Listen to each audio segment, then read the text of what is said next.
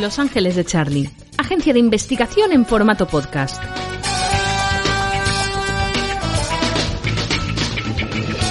Presenta y edita Julián Villanueva.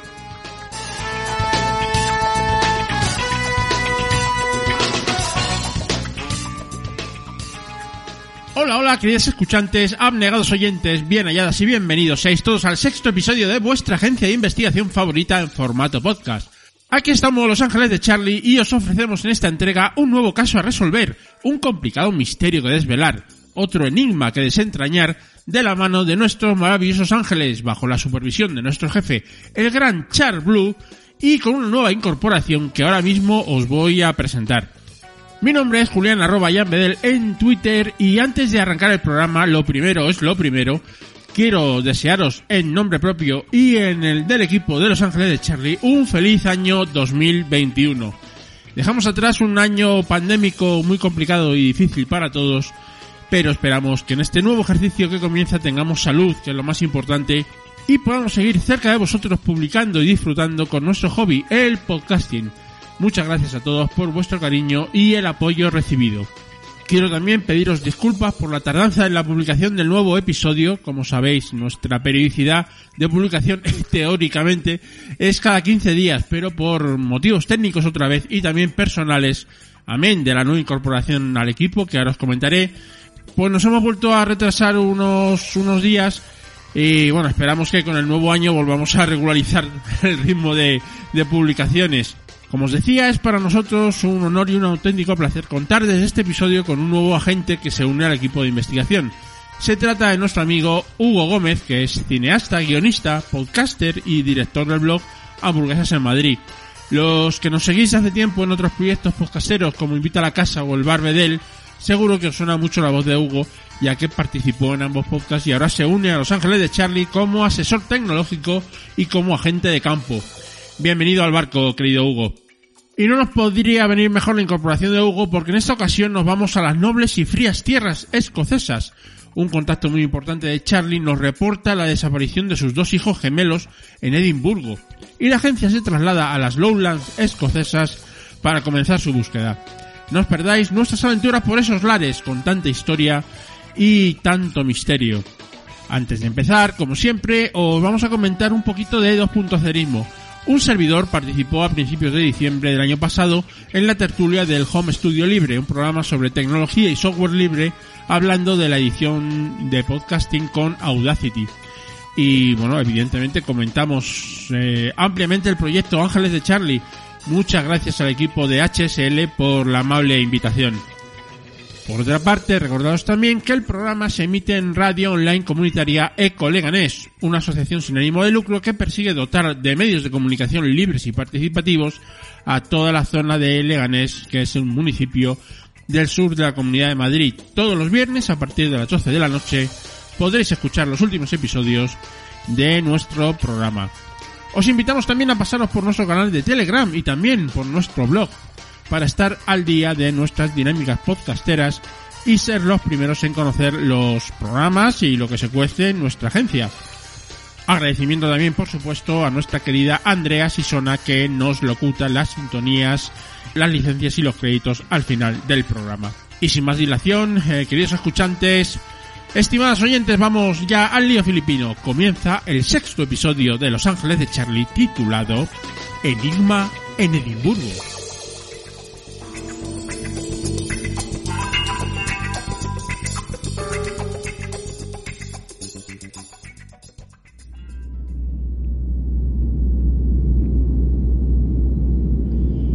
Hola ángeles, la misión de hoy es algo personal.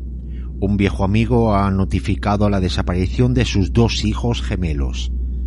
Según me ha contado, habían ido a Escocia para visitar las localizaciones de Outlander, su serie favorita, y de paso probar alguno de sus productos típicos del país. La última vez que mi amigo tuvo contacto con ellos fue en Edimburgo, paseando por la Royal Mill.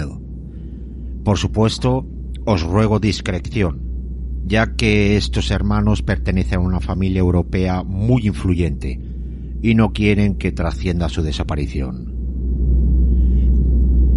Siento no poder aportar más datos esta vez, os tendréis que esforzar más de la cuenta, aunque no estaréis solas. He conseguido que Hugo, un antiguo compañero de Julián, nos eche una mano. Para ello, realizará tareas de investigación desde su laboratorio secreto. Tened paciencia con él. A veces puede ser bastante complicado de entender. Por favor, ángeles, no descuidéis ningún detalle. Esta misión tiene algo raro que no me huele bien. Confío en vosotras.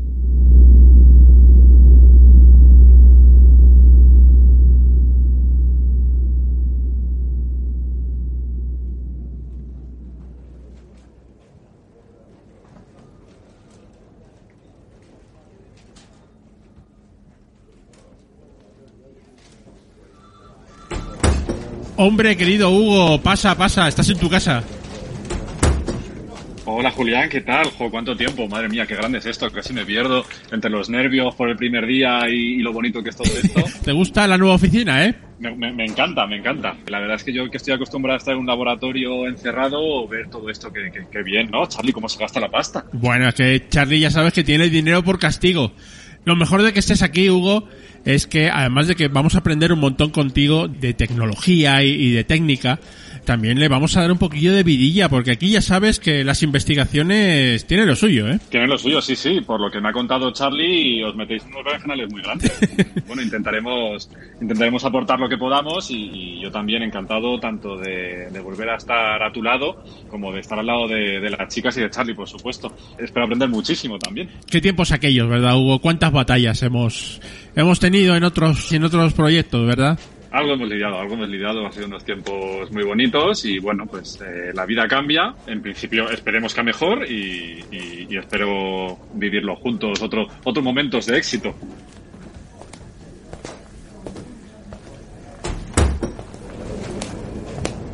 Te voy a enseñar ahora mismo el laboratorio, que será tu nueva tu nueva oficina, ¿eh? Aunque no te acomodes mucho porque vamos a viajar también, ¿eh? Sí, sí, qué ganas tengo, qué ganas tengo y sobre todo también, como bien dices, de, de salir un poquito al exterior, ¿no? Ya me ha dicho también Charlie que, que por muchos artefactos que me ponga, que, que no me encariñe. Esto, esto va a cambiar muy rápidamente y, y, bueno, ya sabemos que la tecnología de un día para otro da un vuelco, así que disfrutaremos tanto in situ como, ir. Bueno, ya tenemos cerrada la próxima investigación. Eh, te voy a pasar un informe completo previo que Charlie creo que también ha- te ha comentado alguna alguna cosilla y se lo voy a comentar a las chicas también porque vamos enseguida enseguida tenemos que, que viajar. Nos vamos a Escocia, eh, querido Hugo. Ay, qué bueno, qué bueno. Pues estupendo. Yo me bajo si quieres al laboratorio, lo pongo todo en orden. Ya me contó Charlie sí por encima un poco, como dices. Eh, voy a ir encendiendo pantallas y, y nada, eh, nos ponemos al día enseguida y cogemos ese avión. Venga, pues vamos al lío.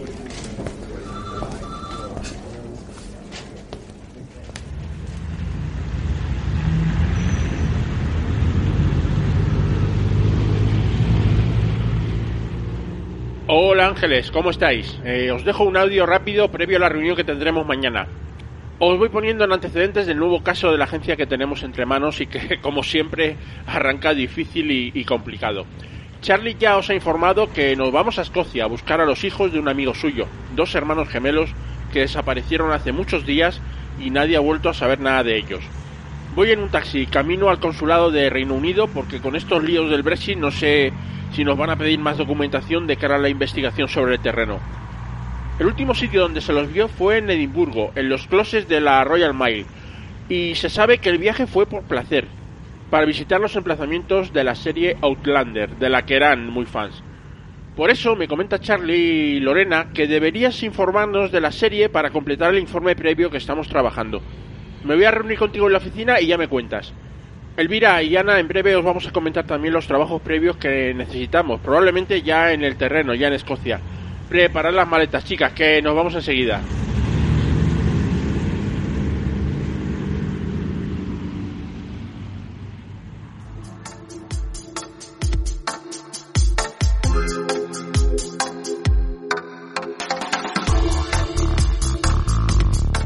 En Los Ángeles de Charlie, La Catódica, con Lorena Fernández.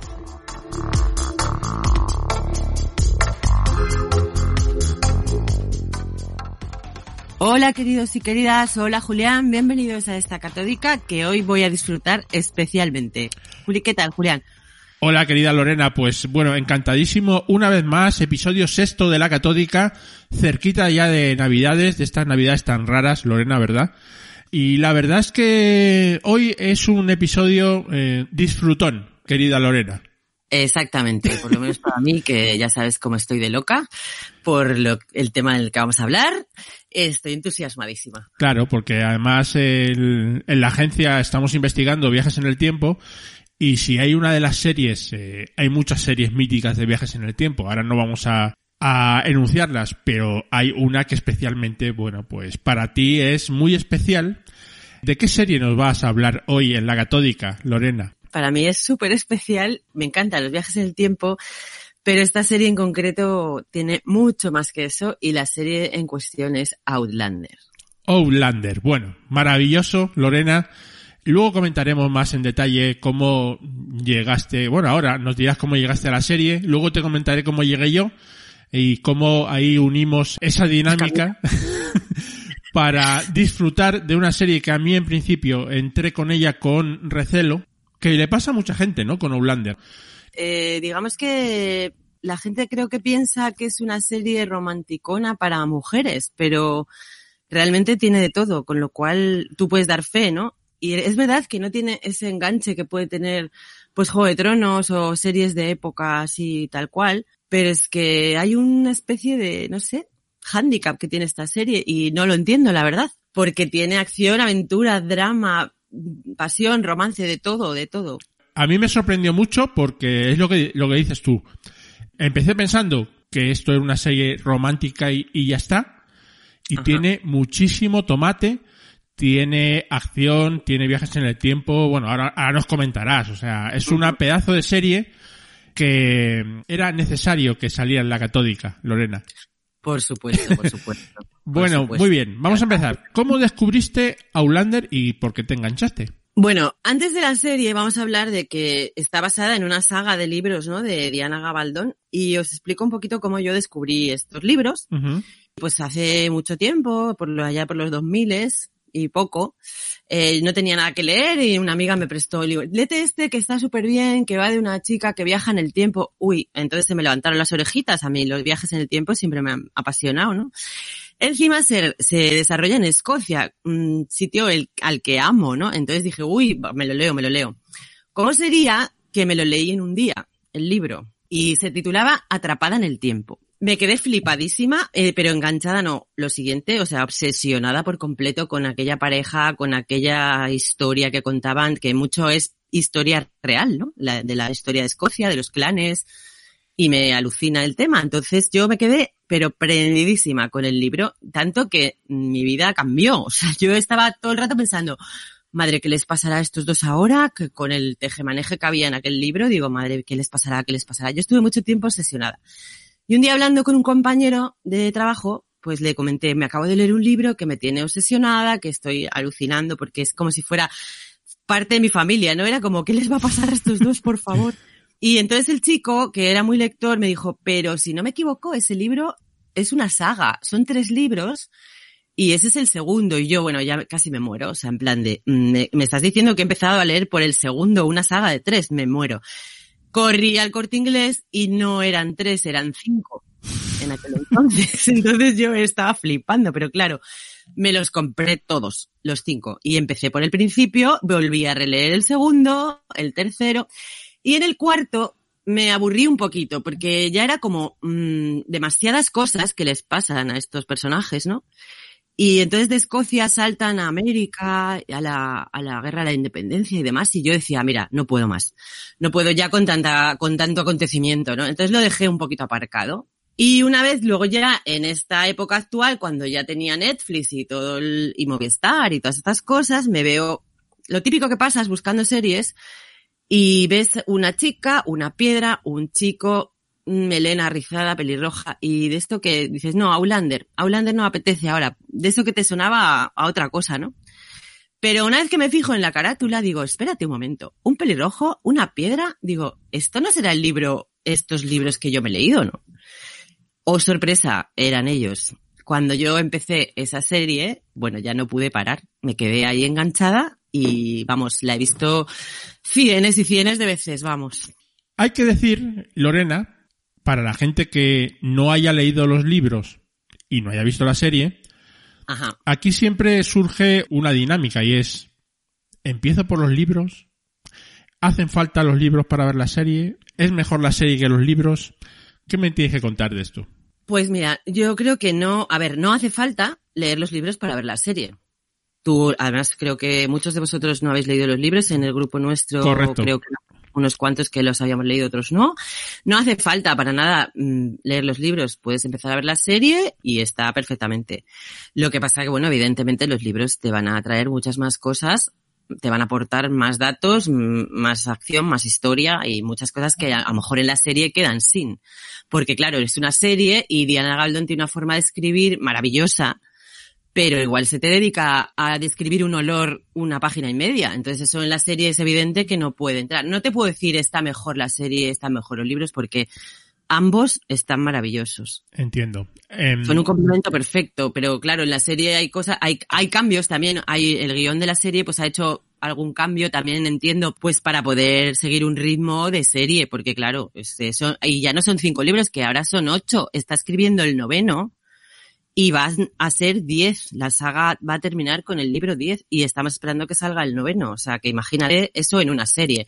Y aún así, me parece una de las series que está bastante bien adaptada a, los libros, porque a Diana Galdón le ofrecieron hacer una película hace años, adaptarla a una película, y al final no se llevó a cabo porque yo creo que era imposible tanto libro en una película condensarlo es para mí vamos es imposible sin perder mucha esencia no pero así en serie la verdad que está muy bien adaptada y aunque algunas cositas que nos cambian que a, veces a las más fans nos hace un poco de desilusión de ay han quitado esta escena pero yo no soy de las integristas que me han cambiado es evidente que es una serie y hay que verla como tal Está claro que no hace falta leerse los libros para ver la serie, porque en mi caso, por ejemplo, no, no me los he leído y la serie me gustó mucho, y me gusta mucho. Estamos esperando, Lorena, la sexta temporada, ¿verdad? Ha habido cinco temporadas, ¿correcto? correcto Y los libros también, va por el, va- van- está escribiendo Diana Gabaldón el noveno, de esa saga que me comentas. Sí. Está claro que estas sagas que, que son, digamos, de largo recorrido, ¿no? Lo suyo es, eh, lógicamente, degustarlas y, y verlo calmadamente. No es una serie para ver deprisa y corriendo porque hay muchísimos detalles, hay muchísimos personajes. Vamos a pasar un poquito a, repasar un poquito, ¿no? Para ver como de qué va. Primero, Outlander, que nos cuentes un poquito el, el contexto, el ambiente y luego un pelín de personajes, ¿no? Que hay, hay ganas de comentar. Sí, hay muchísimos personajes y de aparte pues, es un mundo en sí mismo porque aparte de los libros principales de Outlander, tiene novelas externas de otros personajes, eh, recopilaciones, novelas cortas, o sea, eh, Outlander es un mundo en sí mismo. Y bueno, pues es un poquito, la temática eh, va sobre una enfermera del siglo XX en la Segunda Guerra Mundial que se va al frente y deja a su marido que estaba en el servicio secreto. Eh, la enfermera se llama Claire Randall y el marido Frank Randall. Y cuando se acaba la guerra, pues ellos deciden hacerse una segunda luna de miel porque han estado muy poquito tiempo de casados juntos, ¿no? Y es un poquito volver a, reencontrarse y se van a Escocia de viaje de novios, ¿no? Digamos, de segunda luna de miel. Y ella que entre que ha estado en la guerra mundial, pues, pues eso, de- ejerciendo de enfermera y demás, le ha dado un poquito por la botánica y decide ir a un paraje donde la llevó su marido a buscar unas flores que había visto un poco raras. Cuando de repente, pues llega a un círculo de piedras de estos mm, que hay bastantes por Escocia Sí, esos famosos cromlechs, ¿no? De, de esa alineación de piedras que hay en, en muchos lugares, ¿no? Y que son, siempre son mágicos, Lorena. Exactamente. Bueno, pues la muchacha, nuestra Claire, que a partir de ahora va a ser nuestra Claire, llega allí a buscar aquellas florecitas y que mm, se llaman No me olvides y que creo que van a tener bastante relevancia en la saga. Aún no sabemos el por qué, pero creo que van a tener relevancia. Y entonces empieza a escuchar un zumbido, un ruido y aparece de repente mm, inconsciente y empieza a ver pasar pues casacas rojas, escoceses con kilt, pierde de vista la ciudad y de repente se da cuenta de que no está en esta época, sino que ha dado un salto al pasado y se encuentra en pleno siglo XVIII con una avanzadilla de escoceses luchando contra unos cuantos ingleses. Maravilloso arranque. Bueno, no sé, Lorena, si vamos a hacer aquí full spoilers o no. Eh, yo, yo creo, sería más disfrutón hacerlos. eh. Hombre, yo también tengo que decir que estoy un poquito del tema spoilers porque como esta serie no es muy, digamos, no está muy publicitada, va muy, va más bien por el boca a boca y demás, yo no encontré a nadie con quien pueda hablar porque el que no está leyendo los libros está viendo la serie, no me cuentes, entonces yo echo de menos tener a alguien con quien poder hablar naturalmente de todo lo que pasa, de, de buscar teorías y de, y de, no sé, desahogarte un poquito porque nadie quiere que le cuentes spoilers y dices, pero por Dios, ¿con quién puedo yo hablar que haya visto todo y que, y qué tal? Pondré a vosotros, por ejemplo. Pues como esta es tu sección, eh, Lorena, tu catódica, y yo he visto hasta la quinta temporada, pues Ajá. si a- anunciamos a nuestros escuchantes que va a haber spoilers, porque eh, nos gusta más porque lo vamos a comentar, pues mira, si no lo habéis visto, pues guardarnos ahí hasta que lo hayáis visto, o si no os importa, pues escucharlo porque aún así lo vais a disfrutar, ¿no? Exactamente, y bueno, tampoco os contaré, no es lo mismo que yo os cuente spoilers como verlo, porque es que es brutalísimo. Porque para empezar, los actores de esta serie son maravillosos, o sea, es una pasada del realismo que le dan y cómo te lo crees todo. Es como cuando tú lees un libro y normalmente siempre te decepcionas porque te imaginas unos personajes, luego te hacen la serie y los personajes son totalmente diferentes. Y aquí no ha pasado eso. Realmente, en mi, en mi imaginación, aproximadamente, los personajes eran muy parecidos a los reales, con lo cual es un disfrute total y porque encima son buenos, o sea, hacen, son unos actorazos. Efectivamente. Eh, sobre todo, sobre todo, hay uno que especialmente te gusta, eh, Lorena, eh, que es un poco tu, digamos, eh, tu, tu crush, por decirlo de alguna manera, de- dentro de, de la dinámica del concepto, que es el señor eh, James Alexander Malcolm Mackenzie Fraser.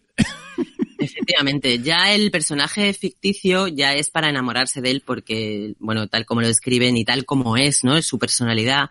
Un hombre del siglo XVIII ilustrado, comprensivo, eh, bueno, leal, súper fiel, o sea, es maravilloso el personaje de, del libro, ¿no? Y es que el señor Sam Heughan, el actor que lo encarna, le da toda la personalidad que encontramos en los libros y es, es que es para enamorarse, o sea, porque encima también físicamente el chico es para enamorarse. Eh. Pero bueno, no vamos a hablar de él todavía, que me pone nerviosa. No hay que ponerse nerviosa, eh, Lorena. No, no, eh, ese pelirrojo, ese ser de luz, ¿no? Porque no tiene otro Es un nombre. ser de luz, ¿Verdad? exactamente.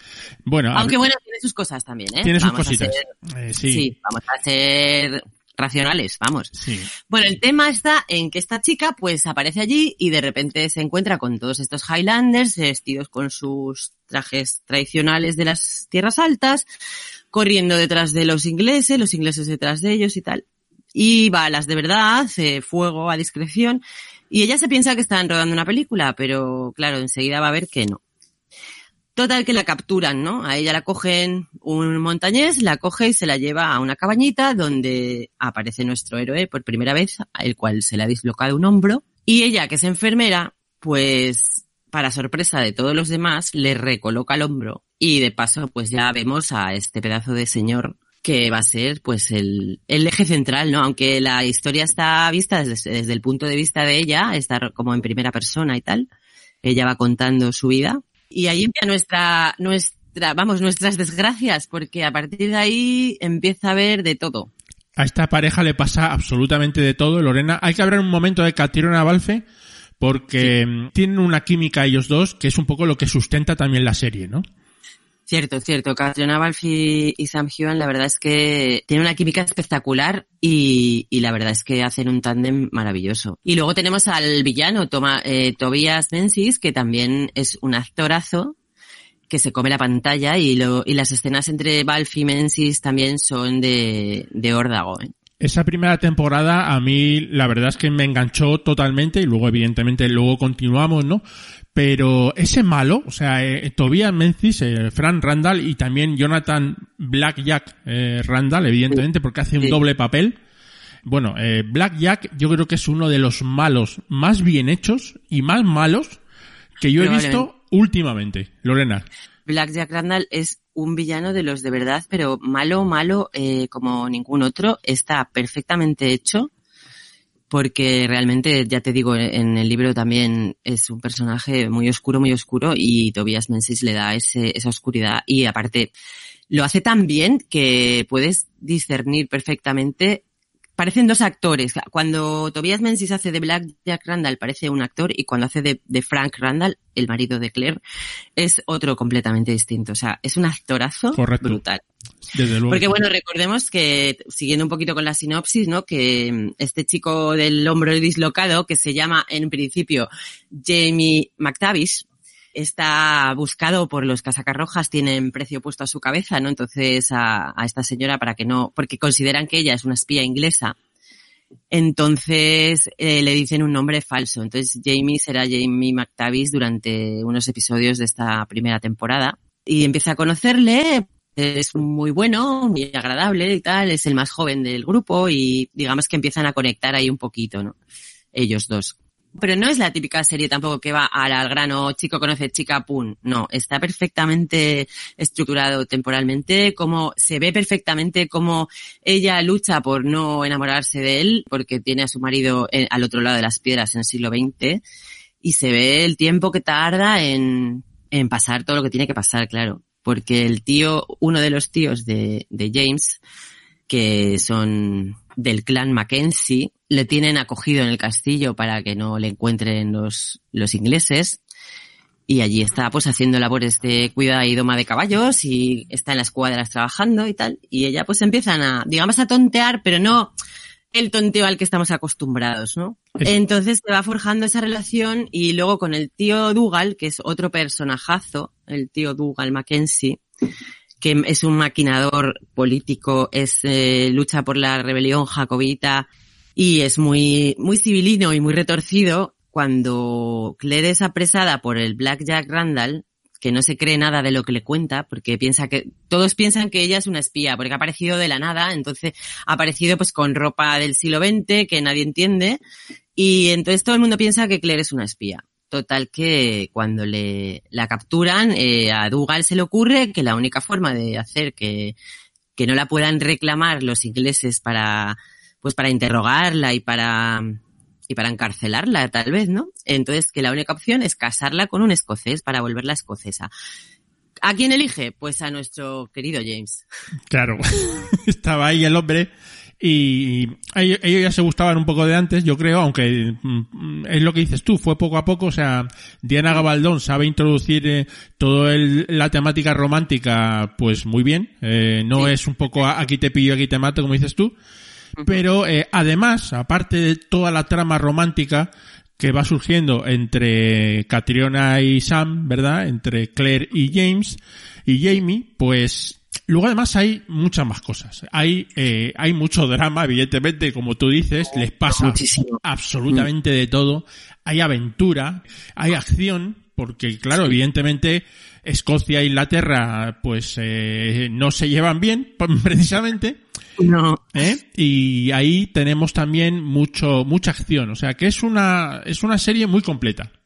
Sí, hay mucha acción y hay mucha política también, porque, pues eso, eh, el tío Dugal eh, mata a dos pájaros de un tiro, casando a estos dos, porque, digamos, resguardarla a ella de que la capturen los ingleses, eh, no da puntada sin hilo porque él es el dueño de, de Lallybrook, de, es el lord de Brock Tuareg, es su, digamos, su hacienda, ¿no? La, la herencia de sus padres, él es el hijo varón que queda porque ha tenido dos hermanos pero se han muerto, entonces él es el hijo varón y el tío Dugal ansía poseer, eh, digamos, eh, la libro que Tuareg, ¿no?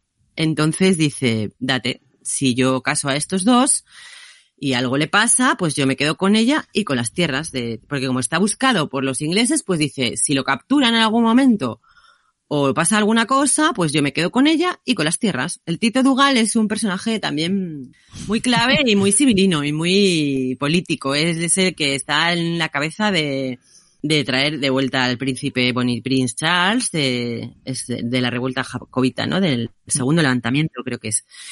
Y entonces, bueno, utiliza a Jamie, que al cual tuvieron preso también antes de todo el, de toda la, temática de la historia, y le han fustigado. Él, él tiene la espalda cuajada de latigazos que le dieron 200 en, en un periodo de dos semanas. Y hay veces que te recuerda un poquito, a mí por lo menos, ¿eh?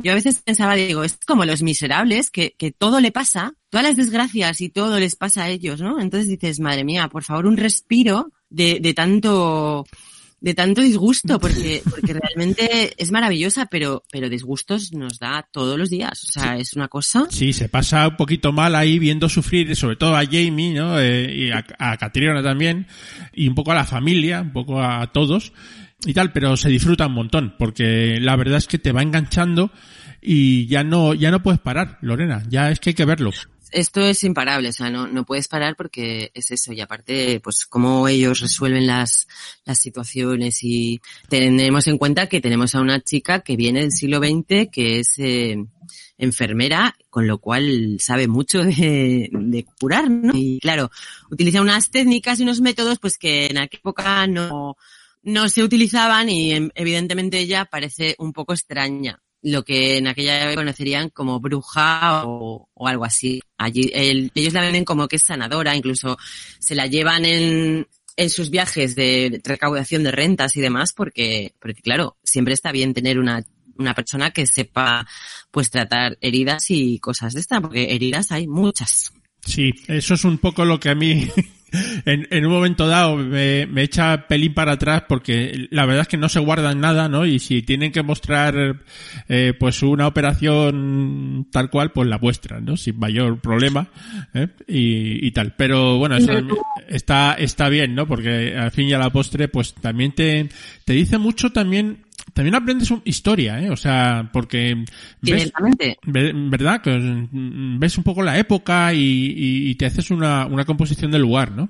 Bueno, sí, es que además el, lo que es la ambientación le está, mm, pero perfecta. O sea, el equipo de, de decorados y de vestuario y demás eso es maravilloso, o sea, es impresionante porque luego, claro, leyendo la, los que somos frikis como yo, ¿no? Que, que lo leemos todo, todo lo que cae en nuestras manos de Aulander, pues te lo vas leyendo y te vas enterando y para pasar estas épocas de, de Droglander, ¿no? Que entre, entre temporada y temporada, pues algo tenemos que hacer para, vamos, para quitarnos este mono, ¿no? Entonces lees cosas y el vestuario, el vestuario es maravilloso. Han buceado en la historia para poder darle el mayor realismo al, al vestuario.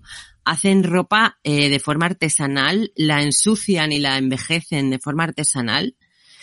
Y es algo que te, que te transporta a aquella época y realmente entre, entre eso, los, los escenarios. Bueno, Escocia, que es un escenario en sí mismo porque Escocia es un personaje más de la serie y los decorados que hacen no, no puedes salir de ese mundo, o sea, ya no puedes salir de ahí, estás ahí. Tú estás en ese siglo. Es alucinante. Mm, no vamos a, a detallar explícitamente todas las temporadas y todo y todo lo que pasa porque no daría tiempo eh, claro, no, no, ni, ni, ni, ver a todos los personajes pero mm. sí te propongo Lorena mm, por que nos des tres o cuatro pinceladas de hacia dónde va la historia en las diferentes temporadas y tres o cuatro personajes que a ti pues te, digan mucho de, la serie y que sean también eh, protagonistas en, en este caso. Bueno, por ejemplo, pues la serie eso, empieza así y luego pues eh, con, por los distintos avatares del destino y demás, pues va, acaban en cruzando el charco, ¿no? Eh, acaban en, en, Carolina del Norte. Eh, pasan un montón de cosas, muere un montón de gente, pero personajes así protagonistas que a mí me encanten, por ejemplo, está el joven Ian, un sobrino de, de Jamie, uh -huh. que es maravilloso, está interpretado por John Bell y es, es una monada de niño y,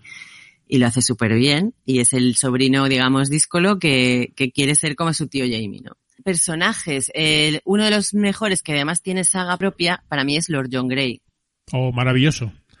Lord John Grey que conoce a Jamie, que era una leyenda, era Jamie el Rojo, buscado por todos los ingleses, ¿no? Y le conoce de jovencito en una incursión al campamento escocés y demás, y, promete que le va a matar, que, que como lo vuelva a encontrar le matará y tal.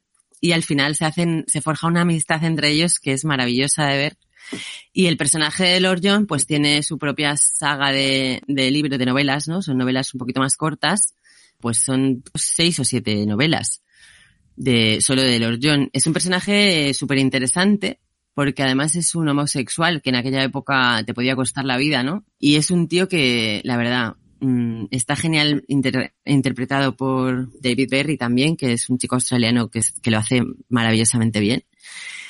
Y es uno de mis personajes favoritos. Luego otro personaje que me gusta mucho a mí, pero que no es tan protagonista, es Ian Murray, el, el cuñado de Jamie, ¿no? El marido de, de Jenny, que también es la otra mujer de la saga, que es de armas tomar y es tan cabezota como el propio Jamie y bueno, son una pareja para mí ideal. Y no sé, dime tú que tú también la has visto. sí, hombre, yo soy muy fan de Jenny también, que es la otra mujer fuerte de la, de la serie, que es la hermana, ¿no? Eh, La hermana de Jamie. Y a mí me gusta muchísimo, eh, que además tiene mucho protagonismo en varias temporadas, el señor Murtagh Fitzgibbons. Eh, sí. Maravilloso, ¿no? ¿Quién es Murtagh, eh, Lorena? Pues Murtagh es el padrino de Jamie, que estuvo en su día enamorado de, de Ellen Mackenzie, que era, que era la madre de Jamie, que murió en el, en un parto, creo, de, su segundo, de su hijo, de su último hijo, ¿no? Murió en el parto y el niño también. Y les prometió a sus padres Murtagh que, que cuidaría de Jamie por encima y sobre todas las cosas. Y realmente así lo hace. Este personaje, por ejemplo, sí que en la serie tiene otro recorrido, porque, spoiler, en el libro pues muere en Culloden, que es donde termina la primera parte de, de los libros, ¿no? En la, en la batalla de Culloden. Y en los libros, pues Murtagh fallece en Culloden. Entonces eso ha sido un cambio de la serie respecto a los libros porque el personaje de Murtagh fue súper querido desde el principio, porque realmente es el típico viejecillo cascarrabia, bueno, viejecillo, el más viejo, ¿no? De ellos. Cascarrabias así, pero que tiene un humor maravilloso y que está interpretado por Duncan Lacroix, que también es un actorazo. Y como que la gente pues le cogió un cariño exagerado a Murtagh y yo creo que, que ahí decidieron dejarle vivo para darle una, línea que no está en los libros. Eh, los fundamentalistas de los libros, ah, ¿no les gustó mucho, supongo, Lorena, que el señor Murta que siquiera vivo, ¿no? Pero yo tengo que reconocer que a mí este, este personaje me encanta. A mí me encanta también y la verdad es que lo que te digo, ¿no? Hay mucha gente muy, muy fundamentalista porque he visto foros de, de gente, eh, sobre todo americana, porque yo creo que esta serie está siendo más vista y más seguida en América que aquí. Fíjate cómo son las cosas. Curioso. Y hay foros de, pues, americanos que, que alucinas de la falta de respeto, o sea, de que no te gusta, perfecto. Yo lo entiendo, lo puedo, lo puedo entender, ¿no? O sea, hay gente que no le gusta que le cambien, pero es que tienes que entender cómo van las cosas y cómo funciona el, el mundo de televisión, ¿no? Y bueno, pues eh, Murtagh me parece un personaje maravilloso. Es verdad que en el, que en el libro le coges cariño, pero no tanto como al, como al actor, ¿no? Evidentemente en el libro es mucho menos protagonismo el que tiene desde el principio, entonces, bueno, pues eh, ha sido una forma de dejar al actor hacer de Murtagh, darle una línea nueva y a mí me ha encantado, o sea, yo no, no puedo decir que, pero sí es verdad que hay mucha gente que, de verdad, ¿eh? hay mucho, muchos foros donde es alucinante la cantidad de, de fundamentalista que hay, de, talibán del libro, vamos, que yo no lo puedo entender. Y la propia Diana Gabaldon ha dicho, a ver, eh, los libros son los libros y la serie es la serie. O sea, no hay más. Incluso Diana Gabaldon salió en un capítulo, hizo un cameo en el castillo Liok. No sé si te acuerdas cuando, cuando hacen la, la reunión, el gathering, ¿no? De, sí, sí, sí, lo, comentamos. Allí sale, sale un poquito Diana Gabaldon y ella misma dice, señores, eh, los libros son los libros y la serie es la serie. Es evidente que una saga de 10, bueno, de 8, 8 ahora mismo, 8 libros, no puedes poner página por página tal cual y por supuesto no puede gustar a todo el mundo. Eso es así. Pero, eh, eso es así. Un poco hmm. eh, luego por ir cerrando personajes, Lorena, luego tenemos como la segunda parte que en nuestros mundos eh, de Telegram, ese, ese grupo donde comentábamos la serie, Outlander, calificamos como los tordos, eh, Lorena. Bueno, sí, estos son inner jokes, que bromas internas que en el, porque, claro, como os comentaba al principio, yo no tenía con quién hablar de Outlander y yo estaba súper frustrada. O sea, yo no podía, no podía, no podía, porque es que es una cosa que me, no sé, es que me pongo hasta nerviosa. Porque es como, ¿qué les va a pasar? Y, y no tenía con quién hablar hasta que, pues, descubrí un día, sin querer, a Miss Hockey, nuestra Teresita, ¿eh? Poniendo un tuit que ponía, vamos a ver y comentar la serie Outlander. ¿Quieres unirte a nuestro grupo de Telegram? Y dije, vamos ya. Porque hasta entonces yo no era nada de redes, ni, ni de, vamos, no era tanto de redes, ¿no? Ni, ni sabía el mundo que había aquí, ¿no? Entonces me apunté, os conocí a todos vosotros y ahí pues nos reímos poniéndoles motes a todos los personajes y entre ellos los tordos, claro está. ¿Quiénes son los tordos, Lorena? ¿Quiénes son?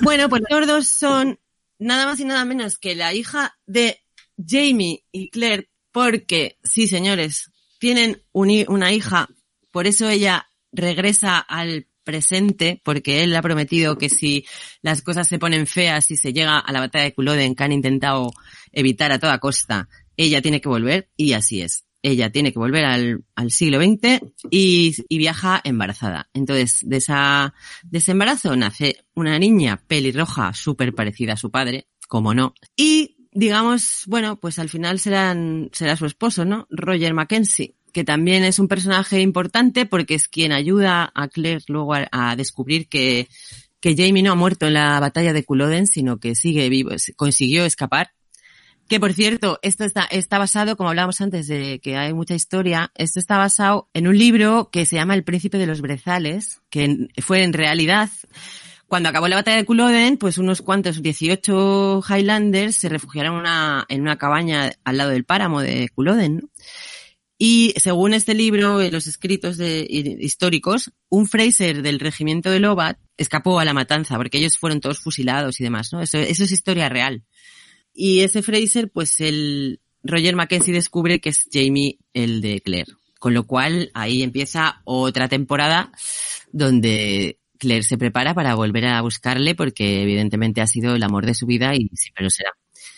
Y los tordos los llamamos pues porque después de la química y la maravilla de relación que tienen Jamie y Claire, pues digamos que la hija de, Jamie y Roger Mackenzie pues no tienen tanta química y son un poquito mm, no tan espabilados como, como los padres, ¿no? Mm, efectivamente. Pero esas son bromas internas que tenemos nosotros sí, que en el grupo que molan mogollón. También bizcochito, Lord John, Grey, Lord John Grey es bizcochito para nosotros porque es todo ternura el hombre.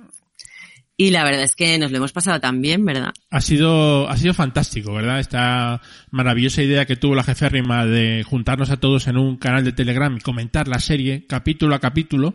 Es decir, Ajá. íbamos viendo el capítulo y íbamos comentando. La verdad es que le da un plus muy importante y te dan ganas de seguir viendo y seguir comentando, ¿no?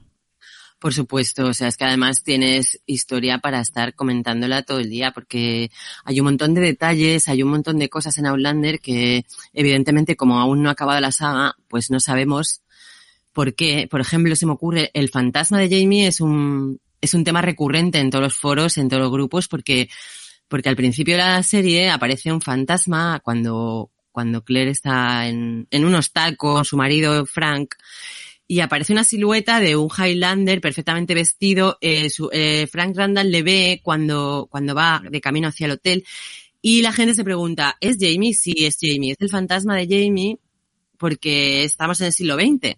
Entonces, Diana Gabaldon ha dicho, este es el fantasma de Jamie, tiene 25 años, no se sabrá qué hace ahí ni por qué hasta el libro 10, hasta el final del libro 10. ahí nos tienen cual, ese hype, ¿no? Claro, nos tiene de hype totalmente. Y luego, detallitos, por detallitos, lo, el principio, que comentaba, que de las flores, de las flores del no me olvides que va a buscar Claire a las piedras de Cregnadun, se comenta que también tiene su importancia y hay todo tipo de teorías sobre las flores. Entonces, ese tipo de cosas que con la gente que está leyendo el libro no puedes hablar porque estoy leyéndolo, no me lo, no me lo cuentes y con la gente que ve la serie pues no tenemos más material, ¿no? Pero hay un montón de detalles que, que podríamos estar hablando vamos, durante horas. Sí, esto seguro que podríamos hacer, y bueno, de hecho, Lorena, hay podcasts específicos de la serie, ¿no? Que tú escuchas alguno, ¿verdad? Sí, yo escucho el Dali Podcast porque, bueno, aparte de todo esto, aparte de los mundos que hicimos nosotros, pues eh, yo me metiendo grupos más. y uno es Clan Lalibro, que es maravilloso, son las chicas de Andalucía que, que la verdad es que nos traen siempre novedades, entrevistas, cuando empieza el rodaje, después de los rodajes. Y tienen un, el Lali Podcast eh, está específicamente dedicado a Outlander y la verdad que vale la pena escucharlo si te gusta Outlander tanto como a mí, claro. Y luego en Facebook estoy en otro grupo que se llama Clan Gabaldon Saga Outlander, donde también se pegan un curro impresionante para pues para colgarnos todo lo que está pasando. Y también vemos las, los capítulos y los vamos comentando, bueno, casi a diario. O sea, yo creo que nos hemos visto la serie, yo he perdido la cuenta las veces que hemos visto la serie. Y la verdad es que es gente fantástica y, da gusto poder hablar de, de, tu serie favorita con gente que sabe, que ha visto y que sabe mogollón sobre los detallitos y las cosas, la música, porque la música también es muy importante en Aulander, tiene una música preciosa. Y da gusto estar en estos dos grupos que te he comentado porque eso, siempre, siempre descubres algo nuevo, lo que te digo, ¿no? Siempre de Aulander puedes estar descubriendo algo nuevo y puedes hablar horas y horas y horas. Pero claro, falta eso, que la gente con la que hables vamos, se haya visto todo y se haya leído todo, porque claro, tengo dos amigas que, que, una de ellas está leyendo los libros y no me cuentes nada, no me cuentes la serie, porque además no quiere ver la serie hasta que termine los libros. Y otra que ha empezado la serie y ha hecho como yo, se ha enganchado y la ha terminado en cuestión de horas, ¿no? O de par de días y está también totalmente obsesionada, pero claro, no se puede hablar porque está la otra leyéndose los libros. Entonces, a mí estos grupos de verdad que me han dado la vida. Me han dado la vida para poder rajar de, de Aulander lo que haga falta y enterarme de las cosas, ¿no? Es la idea, es la idea de Lorena. Además, evidentemente, Aulander, la saga, pues tiene mucho fandom, hay mucha obra derivada, hay merchandising, o sea, es todo un universo, ¿no? Es un universo, pero, pero enorme. Y aparte, bueno, eso es que yo, el tema me flipa, pero también porque me gusta mucho Escocia. Entonces, creo que también por ahí va los tiros, ¿no? Que me encanta Escocia y todo lo que es el, pues todo el merchant de tartanes y de cosas célticas y es que es maravilloso. O sea, y estos grupitos, pues la verdad es que te dan la vida. Y encima te, pues te enteras de cosas que si no, no te enterarías, ¿no? Porque yo no es que sea de estar mucho buscando y tal, pero cuando me salta la campanita de que algún, alguno de mis dos grupos favoritos ha colgado algo nuevo, siempre es algo que, que merece la pena ver. Y además, bueno, pues es lo que dices tú, es todo el universo, eh, las vestimentas, el, el mm. tema escocés, el kilt famoso, que lo lleva también Jamie, y luego, bueno, depende de quién se lo ponga, ¿no? Porque algunos si no lo ponemos parecemos una mesa camilla, y tampoco es plan... No. Ya te he dicho que no, te digo, el kilt os sienta bien a todos. Yo creo que, yo que está, además que yo que estuve viviendo en Escocia, pues vi muchos chicos señores en kilt y la verdad es que incluso un señor que sin kill no parece nada, con kill tiene un empaque y una gracia que no sé cómo explicarte. O sea, es que no. Acuérdate de Rupert, nuestro querido amigo Rupert, uno de los Highlanders que va con Jamie y con Dougal. Sí, sí. Pues era pequeñito y redondito y estaba con el kill como si hubiera nacido con el puesto. O sea, es maravilloso. Bueno, bueno, te lo, te lo voy a comprar, te lo voy a comprar. Yo no sé si me pondré un kilt alguna vez, eh, quizás a lo mejor en alguna fiesta de disfraces, eh, Claro. porque no es una, no es una prenda, digamos, eh, occidental mediterránea, por decirlo de alguna manera, pero eh, reconozco que tiene su gracia. Claro, si lo lleva puesto Jamie, pues ya son palabras mayores, eh, Lorena. Bueno, vamos a dejarlo en que Jamie, eh, Jamie Samhyun, lo que se ponga, le queda bien, como si se lo tiran de un quinto. Está maravilloso, es un tipo estupendo, o sea, mm, está estupendísimo. Tiene 40 años, pero llevado es impresionante. Porque además es verdad que, mira, de jovencito no me parecía tan atractivo, ¿no? Como está ahora. Pero bueno, eso vamos a dejarlo para más adelante. Lo dejaremos para otra ocasión, Lorena. Y no sé si, a ver, también es cierto que yo siendo asturiana, pues mm, tengo mucho de, digamos, de celta, ¿no? Claro. Hay mucha raíz celta en mi, en mi tierra. Entonces, yo creo que también por ahí igual van los tiros de mi atracción hacia, hacia Escocia, ¿no? Porque es muy parecido a Asturias, en- entre comillas, salvando las distancias, por supuesto. El paisaje eh, es incluso más bonito. Si Asturias es el paraíso natural, eh, Escocia es el paraíso, paraíso, paraíso, ¿no? Pero me recuerda, y, y pues el tema celta, los símbolos celtas también tenemos muchos en Asturias, en Galicia también tienen. eh. Entonces digamos que, no sé, digamos como que siento una conexión especial y no sé, y cuando fui a vivir allí, por culpa de Diana Gabaldón, pues tuve que ir a Culloden, tuve que ir a ver todos los sitios que, que más o menos salen en, en el libro, ¿no? En los libros que yo hasta entonces había leído, porque claro, ya te digo que yo me paré en el cuarto porque me, me estaba empezando a agobiar un poco de tanta cosa que les pasaba y, y lo dejé en el cuarto y luego ya me los volví, volví a empezar y me lo leí todo, ¿no? Pero, claro, en el cuarto como ya se van a Estados Unidos y ya mm, para mí, personalmente, por supuesto, pues igual me pierde esa, esa magia de que pasen las cosas en Escocia. ¿no? Pero yo creo que un poquito es por ahí. Bueno, bueno. Por ir cerrando, Lorena, porque estaríamos hablando, pues ya sabes, horas, horas de, de Ah. Outlander, pero no, no tenemos más tiempo. Por ir cerrando, um, sí que me gustaría que nos recomendaras, aparte de, de escuchar los podcasts que nos has comentado de específicos de Outlander, ¿no? Alguna, Sí. algún libro, alguna guía de la serie para, bueno, de alguna manera, si alguien quiere, pues, incrementar su acervo sobre Outlander, pues que lo pueda, lo pueda hacer. ¿Tienes algún, alguna sugerencia en este sentido?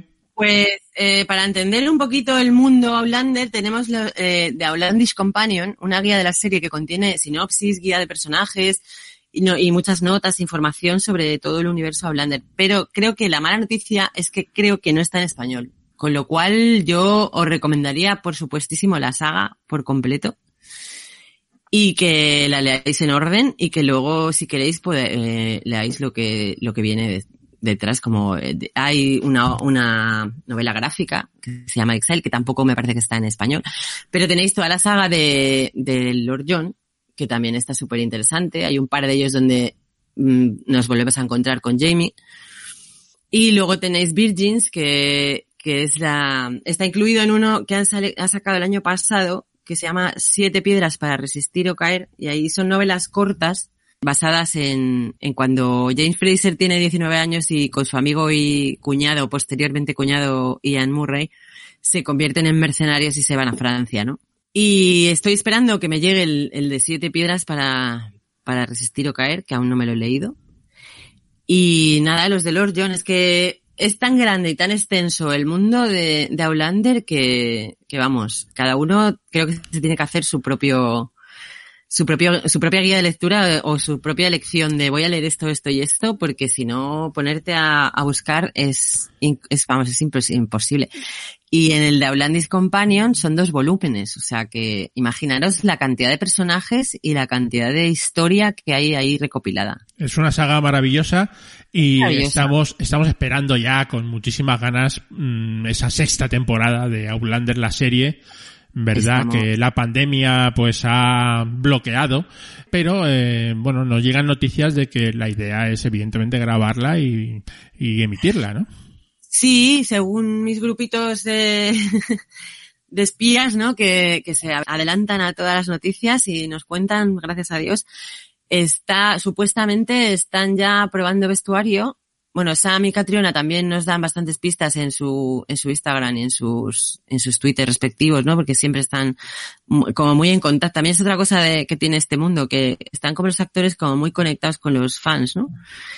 Y según las últimas noticias, pues estaban probándose ya el vestuario y se supone que podrían empezar a grabar en enero. Pero claro, eso supone que hasta el, hasta el siguiente año no vamos a ver la, la serie. O sea, es que estamos que nos mordemos ya las uñas y todo. El último libro que está por llegar, que se llama Go Tell the Beast That I'm Gone, que dile a las abejas que me he ido, que según la señora Diana, pues ya estaría más o menos terminado, pero tampoco tenemos fecha de, entrega. Y, a eso súmale, si no lo quieres leer en inglés, pues súmale el tiempo de traducción y demás, ¿no? Con lo cual estamos ahora mismo en una sequía maravillosa, vamos, que no podemos más. ¿Qué largas son las esperas para los fans, eh? Es impresionante, pero es que esta es, claro, esta con todo el tema COVID y demás, pues esta es la más larga que hemos tenido hasta ahora, que la última se nos hizo larga, pero esta se nos está haciendo eterna. Y la verdad es que, ¿qué hacemos entonces? Pues vemos la serie otra vez. ¿Qué hacemos? Y seguimos comentando capítulos. Y te digo, siempre, siempre, siempre encontramos cosas nuevas que comentar, porque es una saga impresionante. Maravillosa. Bueno, pues nada, muy recomendable, por supuesto. Aquí en la Catódica se nos nota poco que somos fan de la serie, ¿verdad, Lorena? Se nos nota poco.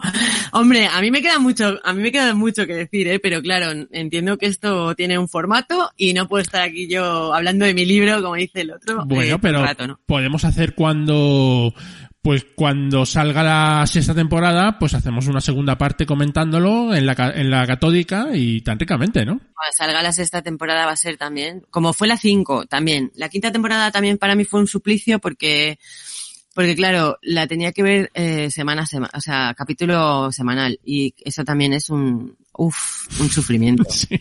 Pero luego se, que- yo sé, yo creo que se gusta mejor, o sea, me refiero, pegarte el, el, el panzón de ver series es una cosa personal mía, ¿eh? y a lo mejor hay Sí. gente que le encanta. Pero, mm, sobre todo si luego lo comentas con, con la gente y tal, yo creo que se disfruta más. Eh, Lorena, no sé, ¿eh? Por supuesto, porque además lo que no pilles tú lo pilla otro y, y vuelves a verlo y dices, meca, es verdad.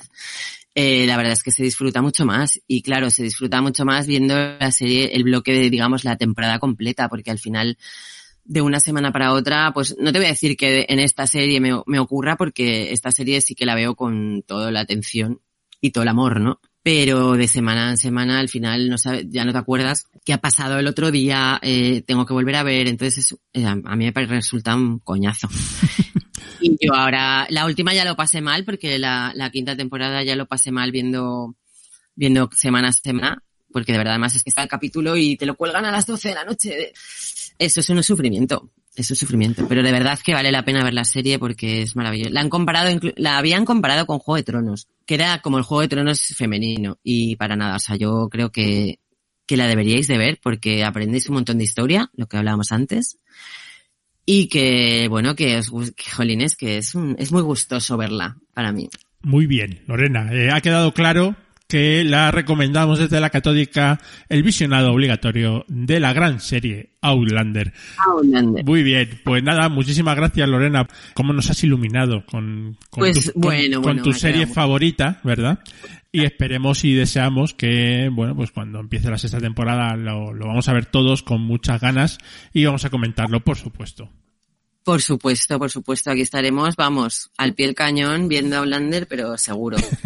Muchísimas gracias por, por esa charleta que hemos tenido, que es muy disfrutona, me lo he pasado fenomenal. Y espero que los escuchantes también. Pues nada, ahí lo dejamos con, con todos los spoilers que os hemos hecho, que nada, han sido cuatro y no os hemos contado demasiado de la sinopsis para que corráis a verla y de momento, pues nada más, hasta aquí. Y que tengáis muy buenas navidades y que se acabe ya este año, por favor, que es tan extraño. Que se acabe 2020 ya, por favor. muchas, Por favor. muchas gracias por escucharnos. Felices Navidades dentro de lo que cabe y lo que podáis disfrutarlas y ese es el, el tema. Y hasta el próximo episodio aquí en Los Ángeles de Charlie en La Catódica. Chao. Muy bien, chao, chao, Julián. Chao, chicos.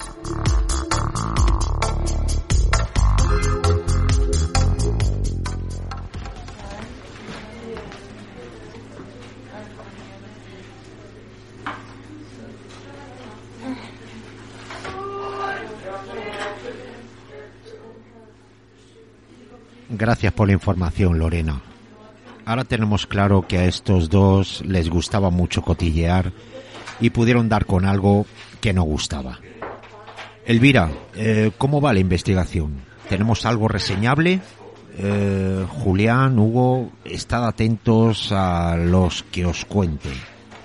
Porque en Edimburgo el tema de las bebidas ya ha dado más de un susto. Claro, Charlie, precisamente ahora mismo acabamos de aterrizar.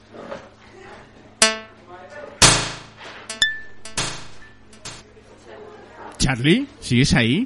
No me digas que estás aquí. Eh, no, no, no. Debe haber alguna interferencia. A lo que vamos.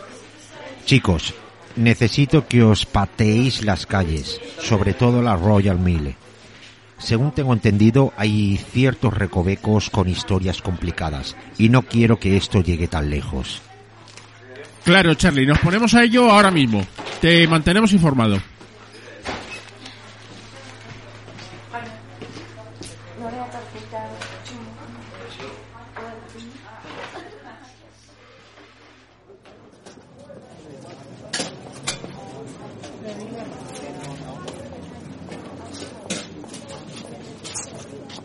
Bueno, Hugo, acabo de hablar con Charlie. Uf, la verdad es que está, está la cosa complicada, ¿eh? Porque no lo, no lo veo claro, ¿eh?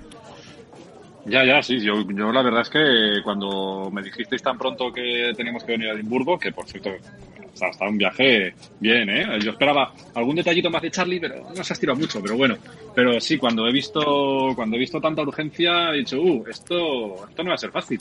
A ver, eh, he hablado con Charlie y tenemos pues dos vías de investigación. Por un lado, se les vio por los túneles de la Royal Mile porque eran muy fan de Outlander, como nos ha dicho Lorena y nos ha venido fenomenal todo el informe que nos ha pasado. Y por otro, eh, creo que iban a una cata de whisky, ¿no? Pues sí, la verdad es que, joder, Lorena se ha pegado un curro de investigación muy importante. No me extraña que Charlie la tenga en tan buena estima. Eh, sí, lo de, lo de los túneles o closes, la verdad es que yo alguna vez que he venido a Edimburgo me ha, llamado la atención. Eso, esto va a tener, va a tener bastante chicha. Y, y sí, lo de, lo de la cata, algo he visto cuando ponía, me ponía al día en la oficina y, bueno, he visto que, en Edimburgo se hacen muchas catas, ¿no? Porque el whisky como que es tradicional. Esto, esto va a traer miga, ¿eh? A ver si aprovechamos y nos compramos alguna botellita, ¿no? Sí, y, deberíamos ver un poquito más a también para, para empaparnos más, ¿no? También, también. Bueno, a mí me ha puesto los dientes largos Lorena, así que yo creo que es una buena oportunidad. A ver si Charlie nos da unas vacaciones. Fíjate, mi primer día ya pidiendo vacaciones. y, y me pongo un poco al día con, con la serie. Bueno, bueno, pues yo la verdad es que lo de los túneles no lo conozco, pero bueno, por el informe que nos ha, que nos ha pasado Charlie y tú también el conocimiento que tienes, porque has estado por aquí, ¿no? Sí, yo me he dado alguna vueltecita por aquí y, he visto que se come y se bebe muy bien. Y sí, sí, es, la verdad es que es una ciudad curiosa eh, porque tiene un halo de misterio importante. Esto de, de los closes, que se llaman así, es, son como una especie de callejones subterráneos porque antes Edimburgo estaba a otro nivel, eh, estaba más bajo y por cuestiones de enfermedades, clandestinidades y todo eso empezaron a edificar hacia arriba y fueron cubriendo todas las calles. Entonces, claro, esos, esos túneles, digamos, esos callejones servían para, para cometer muchas atrocidades y hay mucho misterio alrededor. Entonces, yo creo que es una buena pista lo de los closes. Bueno, y para el tema del whisky, pues hay que hablar con Elvira y que nos haga un pequeño informe de, del tema whisky para un poco mayor conocimiento, ¿no? Sí, sí, por favor, Elvira, eh, lanza un poco de luz sobre, sobre esto que la verdad es que no tiene muy buena pinta, ¿eh? Así entre nosotros. Sí, pues venga, voy a hablar con Elvira para, para que saque el informe lo antes posible porque la verdad es que Charlie nos está metiendo mucha presión. Al parecer, pues estos dos hermanos son importantes, ¿no? O eso parece. Sí, sí, tiene pinta de ser un tema personal y, bueno, sí, Charlie, si Charlie mete presión será por algo, así que vamos a ponernos manos a la obra yo ahora voy un momentito al hotel, me pego una duchita, enciendo los ordenadores y mientras a ver qué nos cuenta Elvira. Venga, vamos al lío.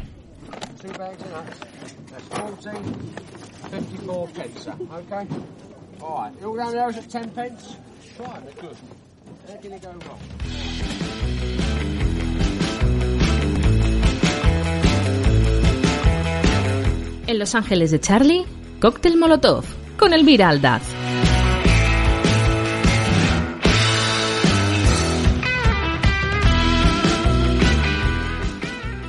Bienvenidos a una nueva entrega de Cóctel Molotov. La misión de esta semana nos lleva a Escocia, así que como no podía ser de otra manera, vamos a hablar de whisky. Conoceremos cómo se produce, qué tipos hay y cómo es el whisky de cada zona de Escocia. Buenos días, Julián. ¿Qué te parece el tema que nos ocupa hoy? ¿Te gusta el whisky escocés? Pues mira, sí me gusta, eh, querida Elvira. Hola, muy buenas, ¿cómo estás? Eh, y un saludo a todos los escuchantes de Cóctel Molotov. Me gusta, sí, sí. Quizás a lo mejor no es la bebida que últimamente bebo más, eh, me refiero de, de destilados, ¿eh? Pero, pero hombre, sí, históricamente, y que además es que el whisky es, es, es un tema troncal, supongo, eh, Elvira. Es asignatura troncal totalmente. Es el destilado además más consumido en España, o sea que tenemos que conocerlo a fondo. Y es curioso porque parece que todo el mundo, bueno, pues el whisky, que, que normal, que conocido es, pero tiene, tiene su historieta, ¿eh? Hombre, tiene muchísima profundidad y además tiene muchísimas casuísticas, muchísimas zonas, muchísimos estilos que, vamos a intentar tocar un poquito para que cuando vayamos la próxima vez a comprar una botella de whisky no tengamos ninguna duda. Bueno, bueno, pues vamos al lío. ¿Qué es el whisky? Elvira, qué pregunta así como más genérica, ¿no? Sí, igual habría gente que se cree que la sabría contestar y a lo mejor se equivocaría, ¿eh? No te creas tú seguramente, que no. seguramente. A ver. A ver, el whisky es una bebida destilada, eso es importante, a partir de la malta de cebada o de otros cereales y envejecida en barricas, ¿vale? Los ingredientes únicamente del whisky son cebada u otros cereales, agua y levadura. Solamente tiene estos. Son eh, algunos ingredientes que nos pueden sonar de otro capítulo, del capítulo de la cerveza, porque tiene los mismos ingredientes, solo que la cerveza también tiene, lleva lúpulo, como vimos. O sea que son dos bebidas que se pueden parecer en, el inicio de la, de la producción. El whisky es, un, es una bebida que se produce en todas las partes del mundo. Tenemos aquí en España, pues por ejemplo, el whisky dick, ¿no? que conocemos todos y que es de tradición escocesa. Y es muy curioso esto de la tradición porque depende de qué tradición eres, se escribe de una manera diferente. Y esto hay gente que no se ha fijado en las etiquetas que el whisky irlandés y americano se escriben con una E, se escriben whisky, si os fijáis a partir de ahora en las botellas de bourbon, mientras que el escocés y el japonés y el español se escriben sin E, whisky. No sé si alguno se habrá fijado. Yo, desde luego que no, no me había fijado y es muy curioso esto de la E. Sí, es muy curioso porque depende de la etimología y depende de la tradición. Como los japoneses aprendieron a hacer whisky de los escoceses y los españoles también, escribimos whisky igual que ellos, igual que los canadienses. O sea que es muy, muy curioso fijarse en las etiquetas estos detallitos. Qué bueno, qué bueno. Bueno, pues eh, como yo siempre digo, hay inventos de la humanidad que son eh, imprescindibles, como por ejemplo la rueda, internet o la destilación del whisky. ¿eh? Sí. es así. Entonces, bueno, vamos a introducir tipos de whisky, porque evidentemente hay muchos. Sí, claro, tenemos eh, cinco tipos de whisky, digamos, eh, troncales, ¿no?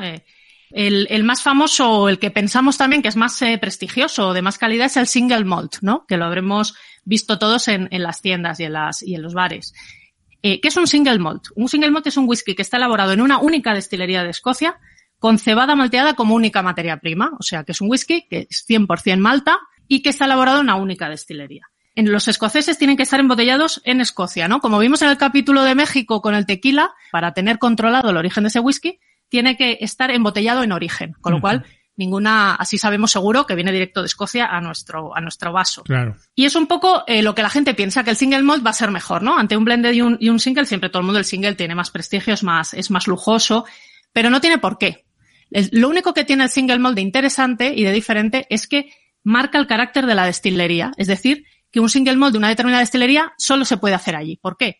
Porque influye el clima, ¿no? Si estamos en una destilería cerca del mar y le dan las olas, eh, va a ser un whisky más salino, se hace más calor, se hace más frío, el personal que tienen. Y luego, muy importante, los alambiques. Cada destilería tiene alambiques completamente diferentes. Si hacéis una visita por Escocia, alucinaréis con que unos son más gordos, más pequeños, los cuellos de cisne más largos, más inclinados, más para arriba, más para abajo. Cada cosa, cada, cada detalle de esa destilería hace que el whisky sea único. Claro, entonces el single malt, digamos que es un poco el que guarda el canon de, del whisky, digamos, original, ¿no? Y, y donde se hace. Exactamente, es uh -huh. el que, el que tiene todo el carácter de la destilería y por eso es muy importante conocer que, en qué destilería se hace, en qué zona, como veremos después. ¿Alguno más? Luego, sí, luego tenemos el blended malt, que es algo muy poco habitual, que es un whisky solo de Malta, pero que mezcla diferentes destilerías, ¿no? Uh -huh. en, en, en Escocia hay mucha tradición de comprar whiskies de diferentes destilerías y mezclarlo, como si fuera una obra de arte, ¿no?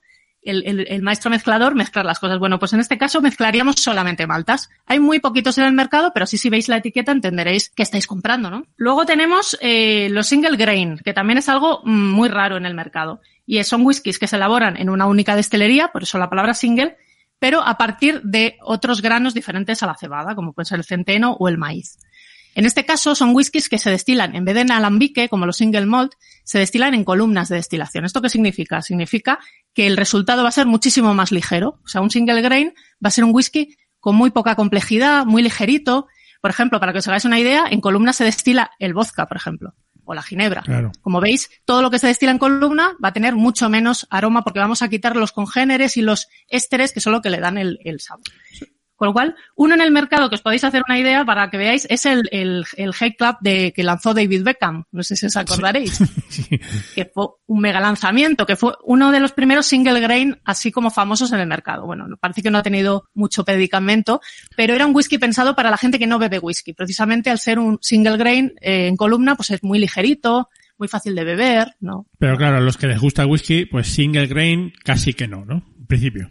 No? En principio no, o por lo menos para, a lo mejor para utilizarlo en combinados y demás, pero yeah. es un whisky como de introducción, ¿no? Uh -huh. Muy ligerito. Y ahora llegamos al, al, grueso del whisky, que es el blended whisky, ¿vale? El blended whisky es el 90% del consumo de whisky en el mundo y son todos los whiskies que conocemos. Pues el Johnny Walker, el Valentine's, el JB, Chivas, Dewars, Cathy Shark, todas las marcas que conocemos más o que conoce la gente que no es muy whiskera son blended whisky, ¿vale? ¿Esto qué significa? Significa que es un, es un whisky que mezcla whiskies de diferentes destilerías de Escocia, pero además que mezcla whisky de malta y de grano. O sea que el, el whisky de grano va a tener un gran papel en los blended. Uh -huh. Es como el, el eje troncal, es como la partitura sobre la que luego vas mezclando los maltas, que son como las notas, ¿no? Vamos a hacer aquí una metáfora musical. Es decir, eh, que yo me enteré. Entonces, un blend eh, whisky sería, dependería un poco de cómo los mezclen, diferentes sabores, diferentes eh, incluso aromas, puede ser, ¿no? En- o sea, depende mucho de, de quién lo mezcle y cómo lo hagan eso, ¿no?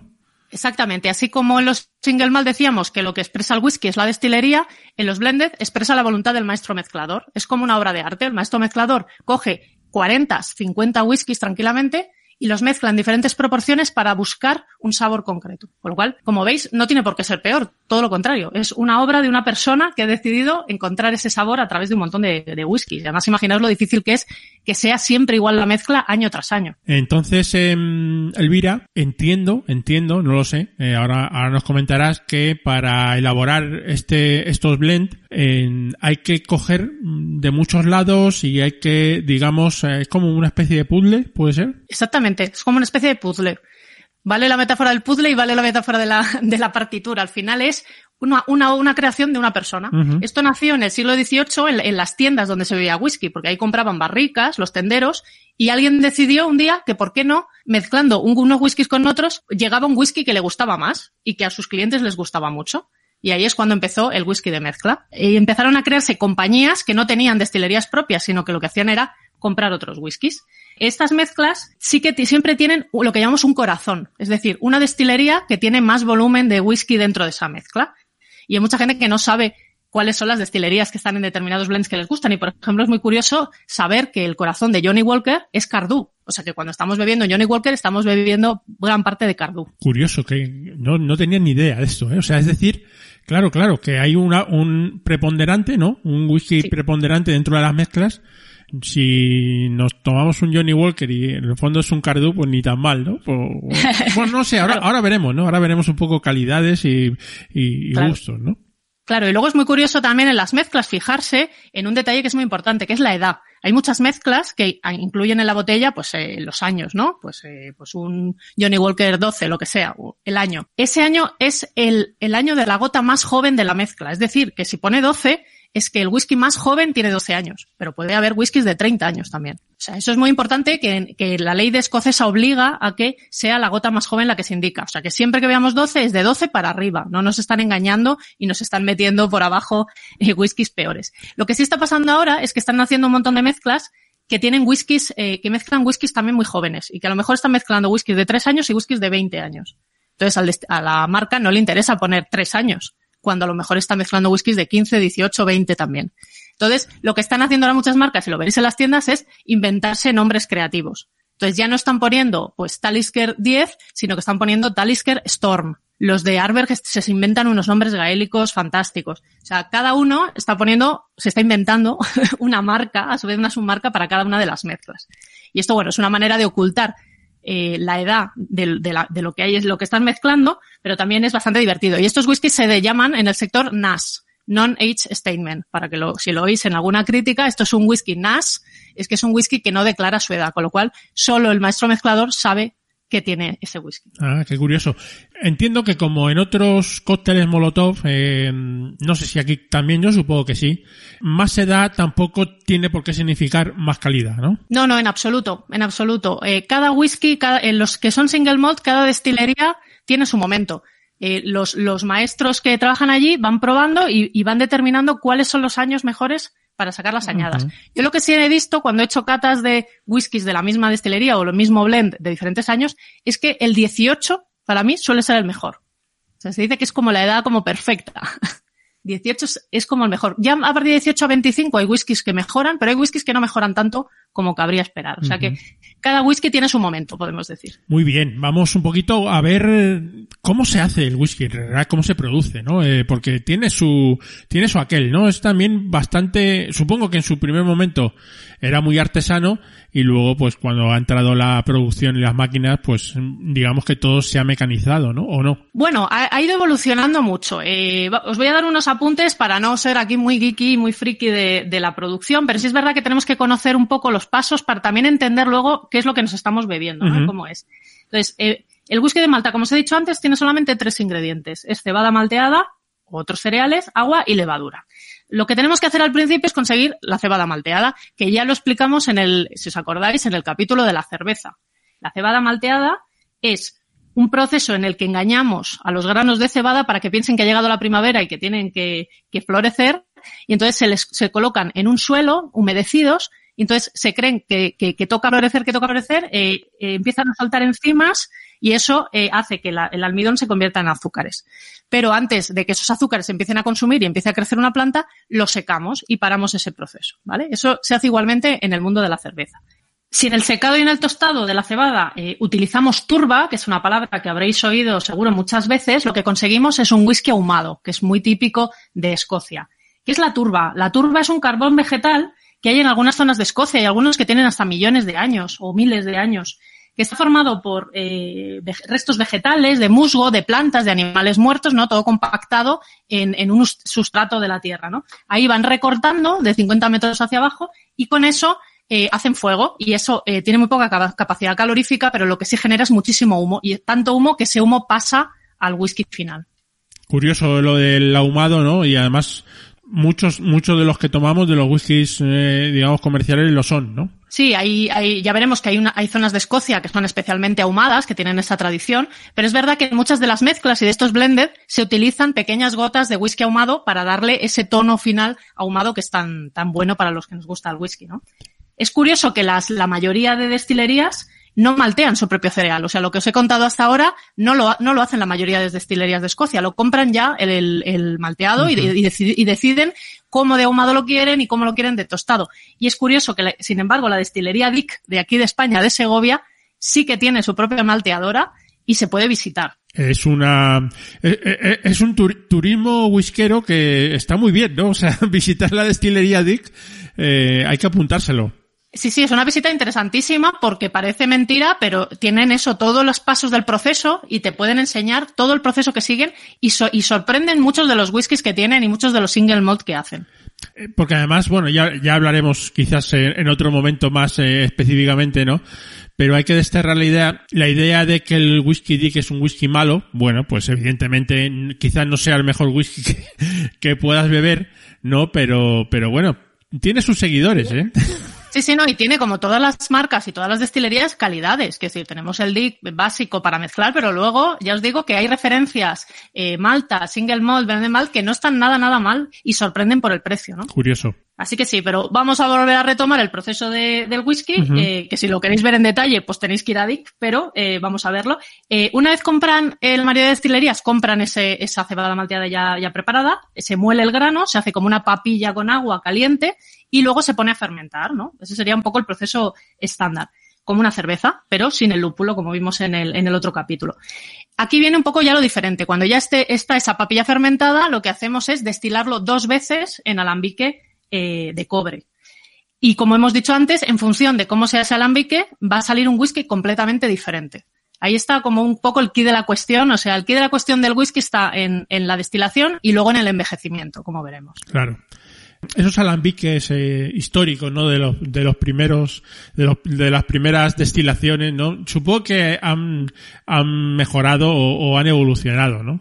Bueno, la mayoría de destilerías eh, conservan los alambiques antiguos, uh -huh. porque son los que marcan el carácter de la destilería. Y tenemos, cuando vayáis de visita, cada uno son diferentes, muchos tienen 100 años o más, porque no se quieren cambiar. Hay destilerías nuevas o ampliaciones que compran nuevos alambiques, pero sin embargo respetan la forma de, de, esos alambiques antiguos, ah. porque son los que van a marcar completamente el whisky. Mira qué curioso, sí, eh, no, no, no hay una evolución en el, digamos, en cómo se hace el whisky, o sea, básicamente, ¿no? No, eh, hay destilerías nuevas que intentan cosas nuevas y hacer whiskies nuevos de nueva generación y, esas son otras, pero las que tienen ya un marcado carácter y, tienen siglos de, de, antigüedad siguen haciendo las cosas igual. Un poco aunque nos salgamos de temas, un poco lo que hicieron los japoneses, ¿no? Cuando aprendieron cómo hacían los escoceses el whisky y dijeron, pero ¿por qué hacéis esto así? ¿Por qué hacéis esto así? Y la respuesta era, porque siempre se ha hecho así. Y los japoneses eh, dicen, ¿a qué quieres que te gane? Y empezaron a perfeccionar y consiguieron hacer el whisky japonés que tuvo un boom brutal, mejorando el whisky escocés, cambiando cosas que los escoceses nunca se habían planteado cambiar. Los japoneses ya sabemos cómo son. Ahí perfeccionistas y intentar mejorar, ¿no? Pero, pero bueno, al final el escocés es el que, es, es el que prepondera, ¿no? Sí, es de los más consumidos del mundo y un poco el más tradicional, podemos decir, ¿no? El más conocido. El más conocido, sí. Bueno, vamos a ver, eh, envejecimiento, que eso es un tema curioso. Sí, es curioso porque eh, supongo que sabréis, y si no os lo digo, que todos los eh, destilados al salir del alambique o de la columna son transparentes. La gente a veces se cree que el whisky sale oscuro ya de, del alambique. Son siempre eh, productos transparentes. Entonces, para que cojan el color y el sabor final, tenemos que meterlos en barricas. Para que un whisky escocés sea whisky escocés, según la ley, tiene que estar envejecido un mínimo de tres años en barrica. No se puede comercializar con menos de tres años. ¿vale? Y el, tipo de barrica, tamaño incluso, eh, va a definir muchísimo o mm, totalmente el sabor final eh, del whisky. Eh, normalmente los escoceses utilizan dos tipos de barricas, o bien barricas que antes han contenido bourbon o barricas que antes han contenido jerez. Siempre utilizan barricas ya utilizadas, ¿vale? Luego la fama esta de los escoceses de tacaños, ¿no? Pero no es solo por eso, no lo hacen solamente por eso. Eh, al final también es por aprovechar un poco el surplus de barricas que hay. Por ejemplo, eh, los americanos, para hacer bourbon, la ley les dice lo contrario. Tienen que utilizar siempre barricas nuevas. En el momento en que sacan el bourbon de la barrica, esa barrica ya no la pueden volver a utilizar. Y está todavía en muy buenas condiciones. Y de hecho, mejor, porque tiene esos sabores del bourbon impregnados en la madera y ese tostado. entonces decidieron en un momento vendérselo a los escoceses. Entonces, los hay muchas marcas de whisky escoces que envejecen sus whiskies en barricas que antes han contenido bourbon americano. Ajá. ¿Vale? Es curioso. Todos los whiskies que lo hacen así, lo que tienen son sabores de a vainilla, eh, tostados mucho más dulces. Por lo tanto, si veis qué marcas están envejeciendo en barricas de bourbon, ya podéis intuir por dónde van a ir los tiros del sabor. ¿Y el material de la barrica tiene algo que ver? Eh, ¿Que sean de una determinada madera o de otro tipo de material? Totalmente, totalmente. O sea, hay diferentes tipos de madera. Los más utilizados siempre es roble, puede ser roble americano o roble francés.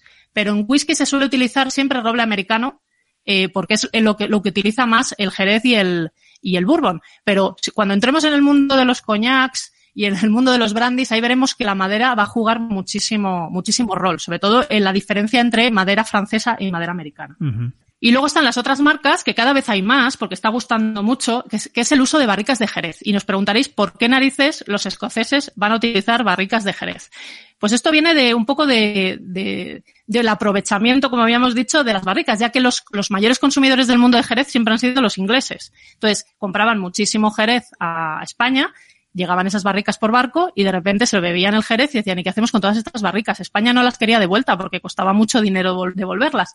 Entonces decidieron los tenderos vendérselas a las destilerías de whisky y lo empezaron a utilizar simplemente por aprovecharlas. Y de repente se dieron cuenta de que esas barricas de Jerez que todavía guardaban el sabor del Jerez en la madera, le daban a los whiskies una profundidad y un interés muy diferente, ¿no? Entonces, ya hay muchas marcas, empezaron a hacerlo así, y hay muchas marcas que están utilizando, como Macallan, por ejemplo, que es conocida por ello, es el mayor comprador de barricas de Jerez del mundo, empezaron a hacer los whiskies con, con barricas de Jerez. Es curioso.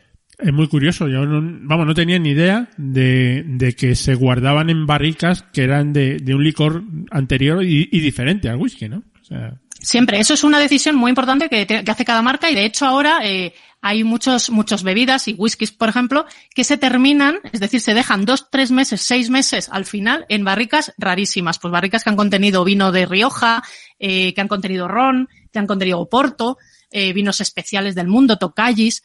Al final, eh, la barrica va a marcar mucho ese sabor final porque le va a dar, está impregnada y le va a dar esos sabores finales. Bueno, acabamos un poquito la producción y comenzamos la historia, porque es eh, apasionante dónde, de dónde nació el whisky, cómo se empezó a hacer y, cómo evolucionó.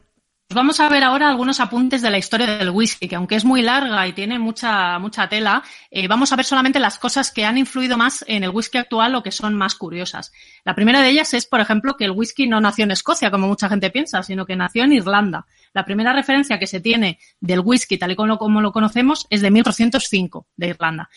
Y la primera referencia que tenemos de whisky escocés es de 1494, de uno de los registros de Hacienda, que como no, es quien tiene el control de todo, eh, de la compra de un fraile benedictino llamado John Core en la abadía de Lindors de Fife, que compró ocho bols, que era una medida de cebada, para hacer whisky para el rey James IV. Era una, una cantidad de cebada que le permitía hacer 1.500 botellas, así que también sabemos que esa abadía era la que proveía la Casa Real de whisky.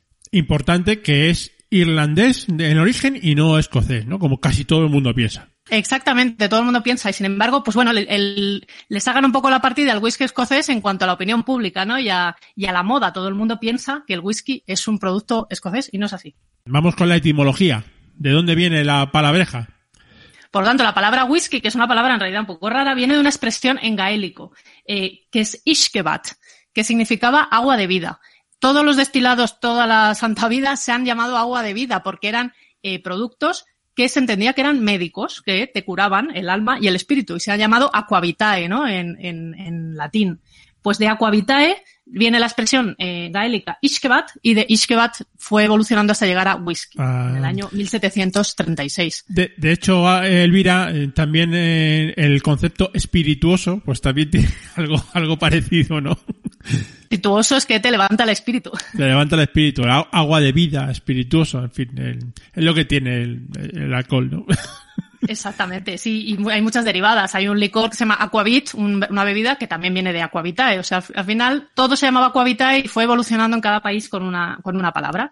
Y finalmente llegamos a la palabra whisky. Como siempre pasa, como ya hemos visto en muchos capítulos, los que hacían eh, whisky bebidas espirituosas eran los monasterios, siempre. Fue un punto en el que se cerraron los monasterios y los monjes se fueron a la vida laica y enseñaron a los campesinos a destilar eh, cebada. Y, como siempre, la hacienda pública vio que ahí había mm, de dónde rascar y empezaron a subir muchísimo los impuestos por la fabricación de whisky, ¿no? Un poco con la excusa también de que estaban consumiendo un producto que era para comer, ¿no? La cebada era para hacer pan. Ujú. ¿Qué pasó? Por lo que pasa siempre, contrabando. La gente se empezó a esconder para hacer whisky para y a esconderse a hacer un poco el gato y el ratón con los recaudadores de impuestos. La gran diferencia que hay, que luego veremos, entre el norte y el sur de Escocia, entre el whisky que hacen. Porque el sur estaba mucho más cerca de Inglaterra, les pillaban más fácilmente y tenían que hacer mucha producción y pagar muchos impuestos. Sin embargo, en las Highlands y en Speyside, eh, la gente era una zona mucho más difícil de acceder y la gente se escondía para hacer el whisky y utilizaban alambiques más pequeños en cuevas, en sitios. O sea, era curioso que hasta los curas escondían el whisky en las sacristías y movían el whisky por el pueblo en ataúdes para que los recaudadores de impuestos no lo vieran. Al final la pasta es lo que manda, ¿no? Y la gente se las ingenia para, para evadir eh, en su mayor parte, bueno, pues pagar al fisco, ¿no? Exactamente. Lo que todo el mundo ha querido toda la vida siempre es pagar menos al fisco. Llegó a tal punto que solo el 5% del whisky que se consumía en Escocia pagaba impuestos.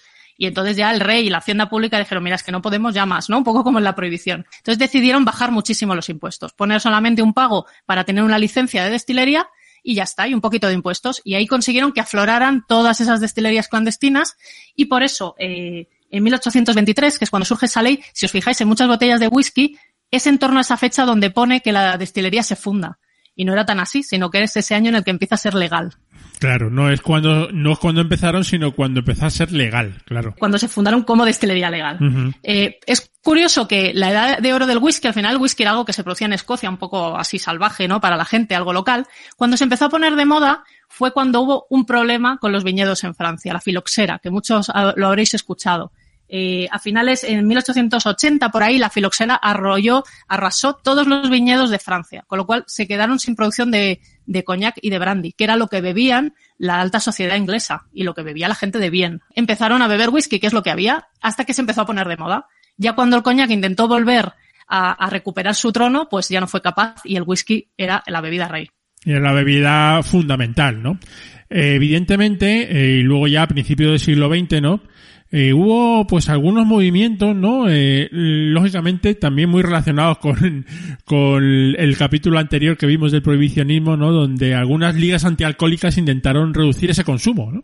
O sí, eh, siempre tenemos a, a, los, a los rollos antibares, a la gente antibar que quiere acabar un poco con el consumo de alcohol. Y en este caso en Inglaterra fue el ministro de Hacienda, eh, Lloyd George, que también acercándose a la Primera Guerra Mundial y tal, dijo, bueno, es que no podemos estar gastando cebada también en hacer eh, whisky, teniendo, teniendo que hacer pan y darle de comer a, la, a las tropas. Entonces, como no subió muchísimo los impuestos y aún así no consiguió parar el consumo de whisky, decidió imponer dos normas que hemos arrastrado hasta hoy en día, que es una, ya la hemos visto, que es que el whisky no se puede vender si no está como mínimo envejecido tres años. Eso lo hizo para intentar retrasar la llegada de whisky al mercado. Si, así, si las destilerías tienen que esperar tres años, no va a llegar tanto volumen de whisky al mercado. Y la otra medida es que no se podía vender whisky de más de 40 grados, porque en aquel entonces se vendía a 60 grados, imaginaos, ¿no? Tremendo. Entonces, rebajó eh, ese, ese cifra y bueno, esas fueron dos normas que impuso. Hoy en día es al revés no se puede vender whisky de menos de 40 grados. O sea, 40 grados es el mínimo y de ahí para arriba. En aquel entonces era al contrario. Al contrario.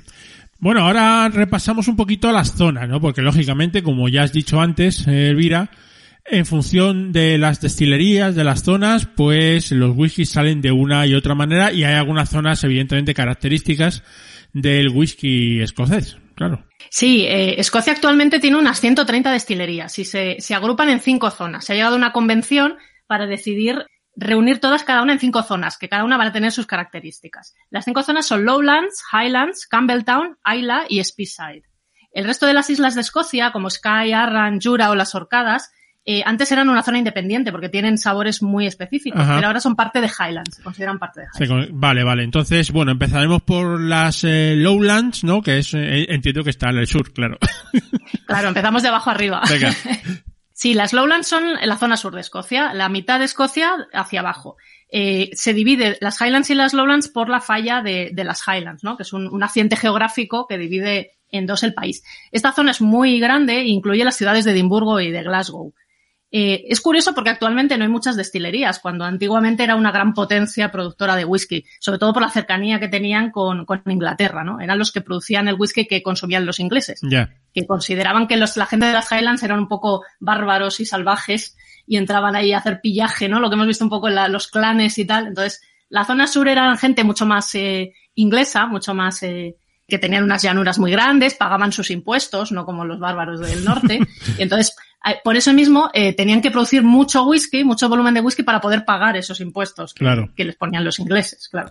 Y esto fue un poco su perdición. Al tener que pagar tantos impuestos, producir tanto whisky, empezaron a bajar muchísimo la calidad y finalmente quedaron muy pocas destilerías como hay en la actualidad. que Es curioso que hay muy pocas. ¿Cuáles son las características principales del whisky de esta zona? Sí, pues de- del whisky de lo que queda de esta zona es eh, curioso porque es una zona conocida por hacer whisky de grano y por lo tanto también por hacer maltas muy ligeros, muy herbales, muy florales. Son whiskies muy de introducción, ¿no? Si no os gusta mucho el whisky, queréis eh, empezar a probar cosas, quizás eh, las Lowlands va a ser un whisky más amable, ¿no? Son más secos, te sirven de aperitivo y facilitos de beber. Las marcas así más conocidas que podéis encontrar en el mercado son, por ejemplo, Okentoshen, que es una marca muy curiosa porque sigue haciendo la triple destilación que se hacía en aquella época, que ya ninguna marca la sigue haciendo, y eso te da un whisky muy ligerito y muy, y muy sabroso, muy interesante. Y también Glenkinchie es otra de las marcas conocidas. Vamos ahora con Campbelltown. Sí, Campbelltown es una zona muy curiosa y que igual mucha gente, incluso whiskeros, no conocen, porque en la actualidad solo quedan tres destilerías y ha habido alguna que ha sido eh, salvada recientemente. Es una zona muy pequeñita que está en la Quinta Air Península, que si veis un mapa de Escocia veréis que es una franjita de tierra alargada que hay entre las Highlands y las Lowlands. Y es curioso porque es solo la puntita Campbelltown y en aquella época se producía antiguamente muchísimo whisky y tenía muchísima fama. Era muy curioso. Eh, también la fama, igual que en las Lowlands, fue su perdición, puesto que durante la prohibición, que vimos en el capítulo anterior, eh, todos los eh, contrabandistas demandaban whisky de Campbelltown.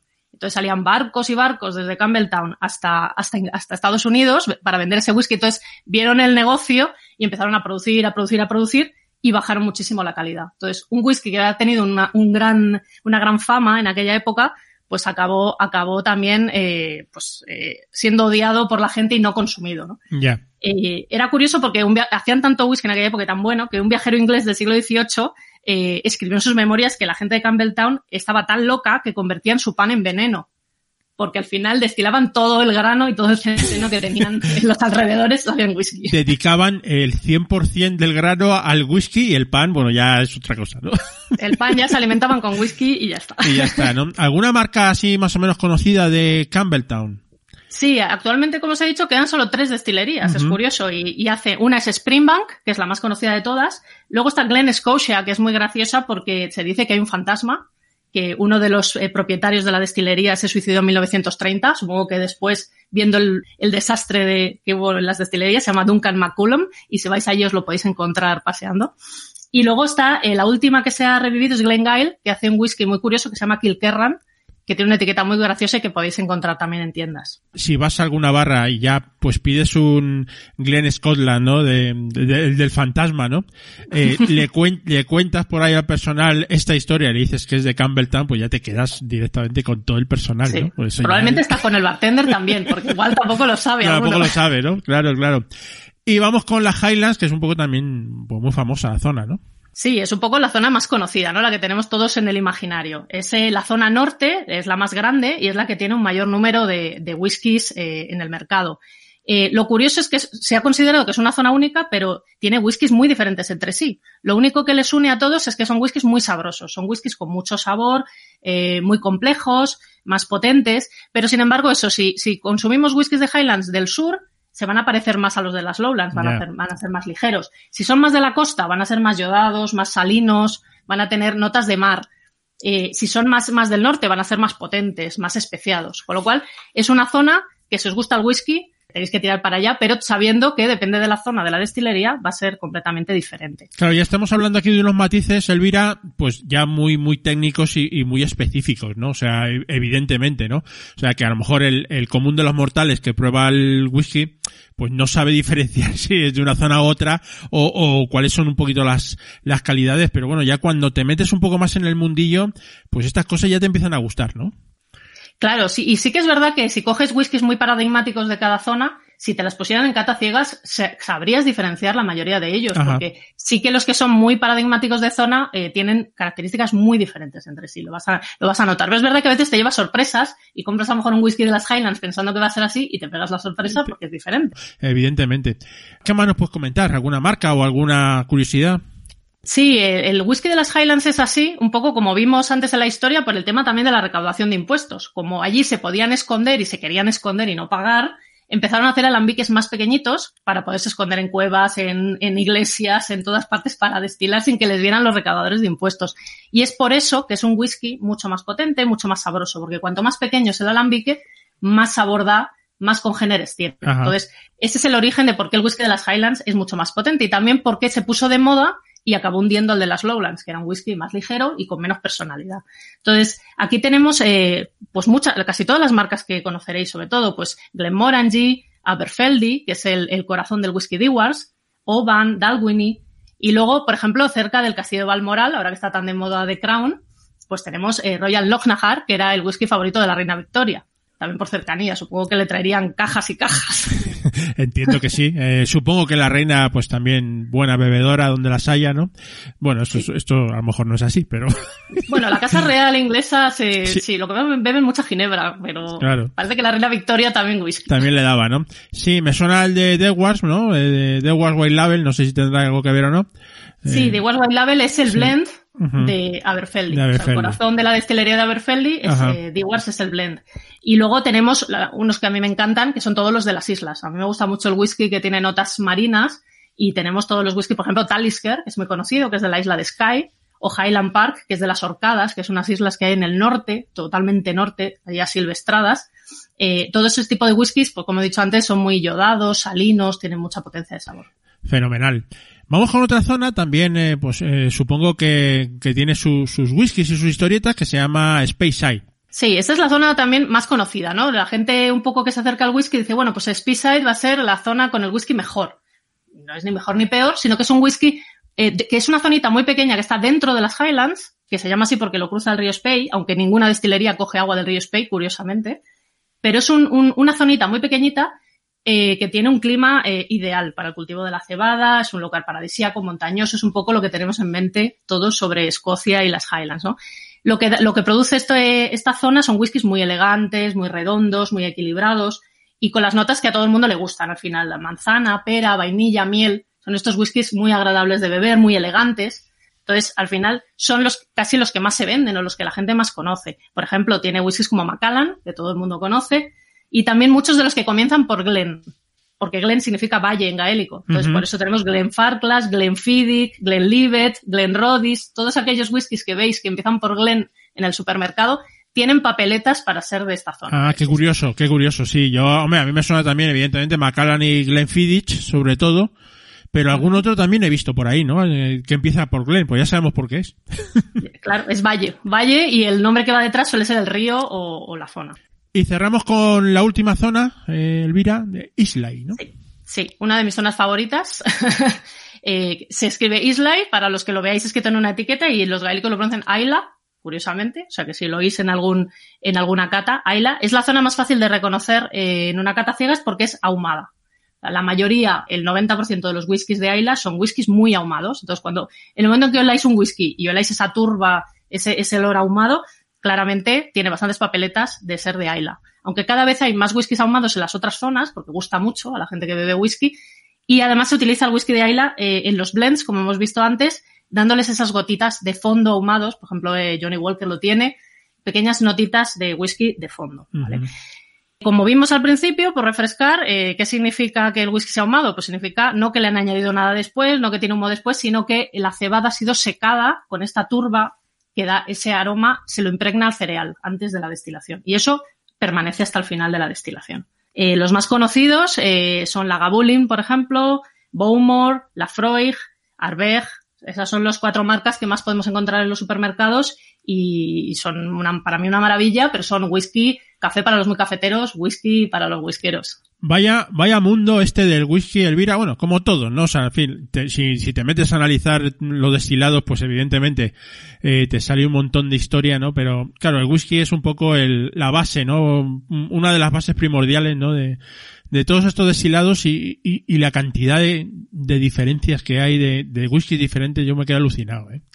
Sí, tienes para toda la vida, para probar uno al día. Sí, sí, es tremendo. Bueno, si te parece, nos tomamos la última y nos vamos. Venga, vamos. Venga.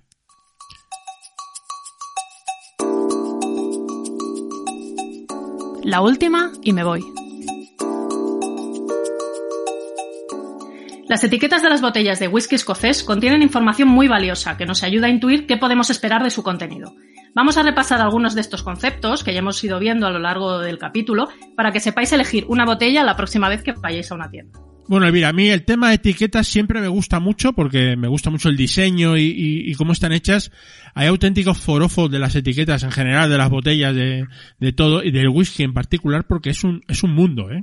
Es un mundo, además son muy bonitas y a mí también me gusta cuando bebo algo especial quitar la etiqueta y ponerla en un álbum y guardarlas. Oh, maravilloso. Luego, claro, luego te acuerdas de lo que has bebido, incluso puedes anotar al lado qué te pareció, está muy bien. Además es que tienen más información de la que parece, o sea, hay que fijarse, ¿no? Eso es, es que la gente no lee las etiquetas claro. normalmente. o igual no entiende lo que ponen. Y eso es un poco también un problema de, de, de, falta de conocimiento de educación, de a veces no saber qué significa lo que ponen las etiquetas. Claro, pero aquí está Cóctel Molotov que se lo vas a decir ahora mismo, Elvira. Ahí está, ahí, está. Yo os voy a decir un poco lo que os tenéis que fijar en las etiquetas para poder tener una idea o por lo menos intuir por dónde va a ir el whisky. Porque a veces vemos etiquetas que nos encantan en el supermercado y decimos, ¿me va a gustar este whisky? Bueno, pues claro. ahí vamos a buscar esas pistas. Venga, pues vamos, vamos a ello. Vamos a, a desentrañar todo lo que pone en la etiqueta, que es mucho. Venga. Pues lo primero, obviamente, el tipo de whisky que es. Vamos a mirar si es single malt o es blended malt o single grain, que como vimos al principio del capítulo, nos va a decir si es un carácter destilería y por lo tanto nos tenemos que fijar en dónde está esa destilería o la historia de esa destilería, o bien si es un blended, por lo tanto es la obra de arte que ha hecho el maestro mezclador de esa, de esa marca. ¿no? Entiendo, Elvira, que lo tiene que poner sí o sí. O sea, no, si no lo pone, malo, ¿no? Es obligatorio, siempre. Sí, uh -huh. aunque te compres un whisky de 3 euros, lo pone. lo pone. Sí, por ley tiene que poner si es una mezcla o si es un single malt. Uh -huh. ¿Vale? Con lo cual eso, seguro, eso es lo primero que vamos a mirar. Lo siguiente que todos nos fijamos, ahí sí que yo creo que todo el mundo fija, es los años de envejecimiento. ¿Vale? Como hemos visto antes, en el whisky, el número que figura siempre la gota más joven, o sea que es de ahí hacia arriba es que se pone 18 años, hay de 18 para arriba. Hay whiskies más antiguos en una mezcla. ¿Es un single malt? No. Pero lo que está pasando hoy en día mucho es que las destilerías están sacando whiskies que declaran la edad. Eso es un poco de un lado, es un poco truco para no tener que comprometerse a poner whiskies antiguos y no comprometerse a decir qué edad tiene, porque a lo mejor son mezclas que tienen desde 3 años hasta 20. Entonces tendrían que poner 3 en la etiqueta y como eso es malo para el negocio, porque tendría que ser un whisky más barato y a lo mejor sí que están usando mucho whisky de 20 años. Prefieren ponerle un nombre creativo. Os encontraréis cada vez más whiskies que no ponen ninguna cifra, que pone un nombre que se inventan. Bueno, pues ahí ya sí que tendréis que buscar en internet si os interesa saber qué edad tienen para ver las edades medias. Pero lo que te está diciendo en la marca es que no es tan importante la vejez del producto, sino la mezcla o la idea que tiene el maestro destilador del whisky. Hay otra pista es que no os tenéis que fiar del color, porque a veces dices, bueno, si no pone la edad voy a ver si es más oscuro o más claro y con eso voy a intuir si es más viejo. Bueno, pues no es así. Eh, depende de la barrica que utilicemos, va a ser más oscuro o más claro. Las barricas de Jerez dan whiskies más oscuros, por eso Macallan es más oscuro normalmente, y las barricas de Bourbon dan colores más pajizos. Con lo cual, a misma vejez, un Macallan siempre va a ser más antiguo, va a parecer más antiguo que otro que sea más claro. Por lo tanto, eh, bueno, y luego hay, hay destilerías que añaden caramelo, con lo cual oscurecen el color a propósito para que parezca más viejo, eh, porque la gente tiene esa ceguera de ver que es más oscuro, pues me lo compro porque es más bueno. Ya. No necesariamente. No tiene por qué. O sea, es decir, eh, No hay que desterrar la idea de que si no aparece cuántos años tiene, tampoco es eh, dato de que es mejor o peor, porque No. puede no, no tener eh, ese número y ser muy bueno, y eh, más oscuro tampoco tiene por qué ser mejor. Mm, No, mm. no. Al final son criterios, por eso es ver la etiqueta y decidir eh, cada uno lo que considere. Si tú tienes muy claro la edad a la que te gustan los whiskies o determinados whiskies, cada whisky tiene una edad ideal, digamos. Hay un, un whisky muy curioso que se llama Cragel aquí, que pone los años que le da la gana. O sea, porque normalmente el resto de whiskies es 12, 18, 25. Estos ponen 17, 23, porque consideran que esa es la edad a la que a ellos les mola el whisky. y. Entonces lo sacan en edades rarísimas. Pero normalmente es como un poco estándar. Yo sí que he visto que en tiradas de whiskies el 18 suele ser el whisky que está en su punto. Entiendo. 25 es más caro y es muy bueno, pero a lo mejor no es tan bueno, no mejora tanto con la diferencia de, de- de dinero que te cuesta. Los 12 suelen ser más ligeros, entonces también es ver un poco en qué, qué tipo de whisky te gusta, si más envejecido o no. Pero cuando ves un Nash, ahí sí que ya sorpresa, ahí ya lo que la marca te quiera contar. Ya, ya. Bueno, más datos, más datos que podemos ver en las etiquetas. Vale, otro dato muy importante es la barrica que se ha utilizado. Cuando se utilizan barricas estándar en la producción no se suele poner, a veces sí, pero cuando utilizan barricas especiales, obviamente lo remarcan muchísimo, Claro. porque va a cambiar muchísimo el sabor final del whisky. Ahora está muy de moda envejecer en barricas de, de Pedro Jiménez, de jereces más eh, oloroso, porque eso le da un acabado completamente diferente, mucho más amable, mucho más, eh, un sabor que nos gusta mucho a los españoles. Y es por eso que Macallan triunfa tanto aquí y es por eso que los whiskies envejecidos en barricas de Jerez triunfan tanto en España. Entiendo que la zona de la destilería, pues es obligatorio también ponerla, ¿no? Claro, como hemos visto ahora, no sé si es 100% obligatorio, ahí no tengo clara la ley, pero sí que se suele poner, sobre todo en los, en los el single malt, porque no todo el mundo sabe dónde están todas las destilerías. Entonces, eh, te lo indican para que tú ya te hagas una idea, como hemos visto, de por dónde van a ir los tiros. Y luego ya si eres súper curioso, pues te vas a Google y, y lo ves exactamente dónde está, ¿no? Exactamente. Yo siempre estoy con el Google y el móvil delante de, de las estanterías buscando información. A ver, la graduación, claro, fundamental, ¿no? Claro, la graduación es importante porque, eh, bueno, primero porque no te vas a encontrar ningún whisky con menos de 40 grados de alcohol, eso es por ley. Pero sí es verdad que, mm, que cada vez se tiende a vender whiskies con más graduación alcohólica. Y esto es porque cuanto más graduación alcohólica tenga dentro de un orden, más aromático es el whisky. Entonces, como ahora nos gustan las cosas potentes, sentir que estamos comprando algo que sabe, que, tiene carácter, pues cada vez hay más whiskies de 40, 45, 47. Y hay un, dato muy importante para mirar en la barrica en cuanto a esto, que es si pone cask strength. Si si en la botella pone cask strength, significa que tal cual ha salido de la barrica, se ha metido en la botella. Que no se le ha añadido agua, porque normalmente los whiskies salen de la barrica a lo mejor a 60 grados y se les añade agua hasta bajarlo a 40, 42.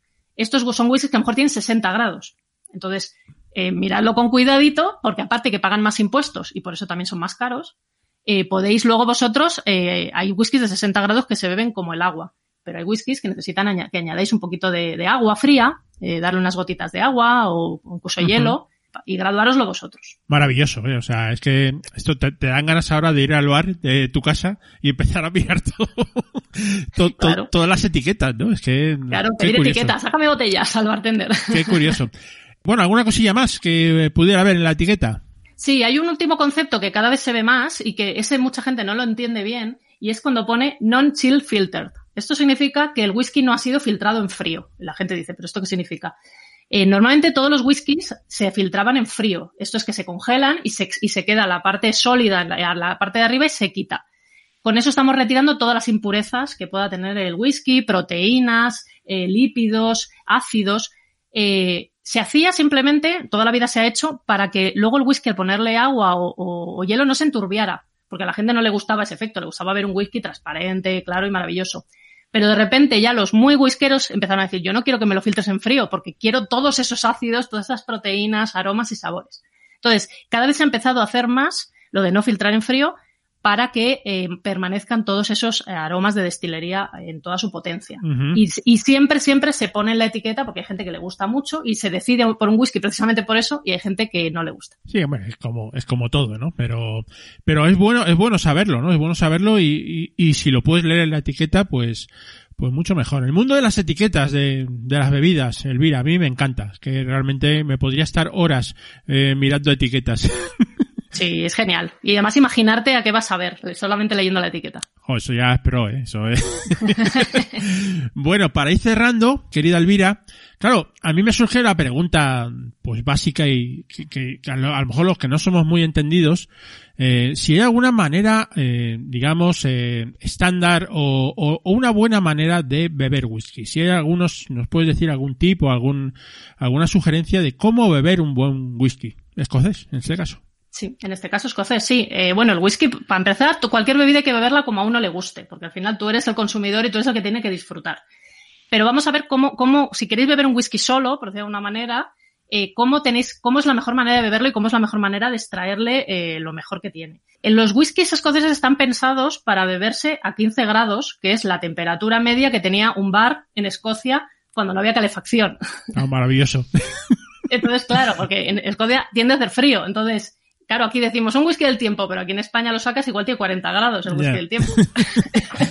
Entonces, claro, el whisky eh, tiene que estar un poquito frío, pero no muy frío. O sea, nunca ponerlo en el congelador, nunca ponerle muchísimo frío, porque está, cuanto más fría una bebida, menos aromas tiene. Se supone que nosotros estamos bebiendo whisky para disfrutar al máximo de sus aromas. Si al revés está muy caliente, el whisky se hace muy desagradable porque sale todas las puntas de alcohol.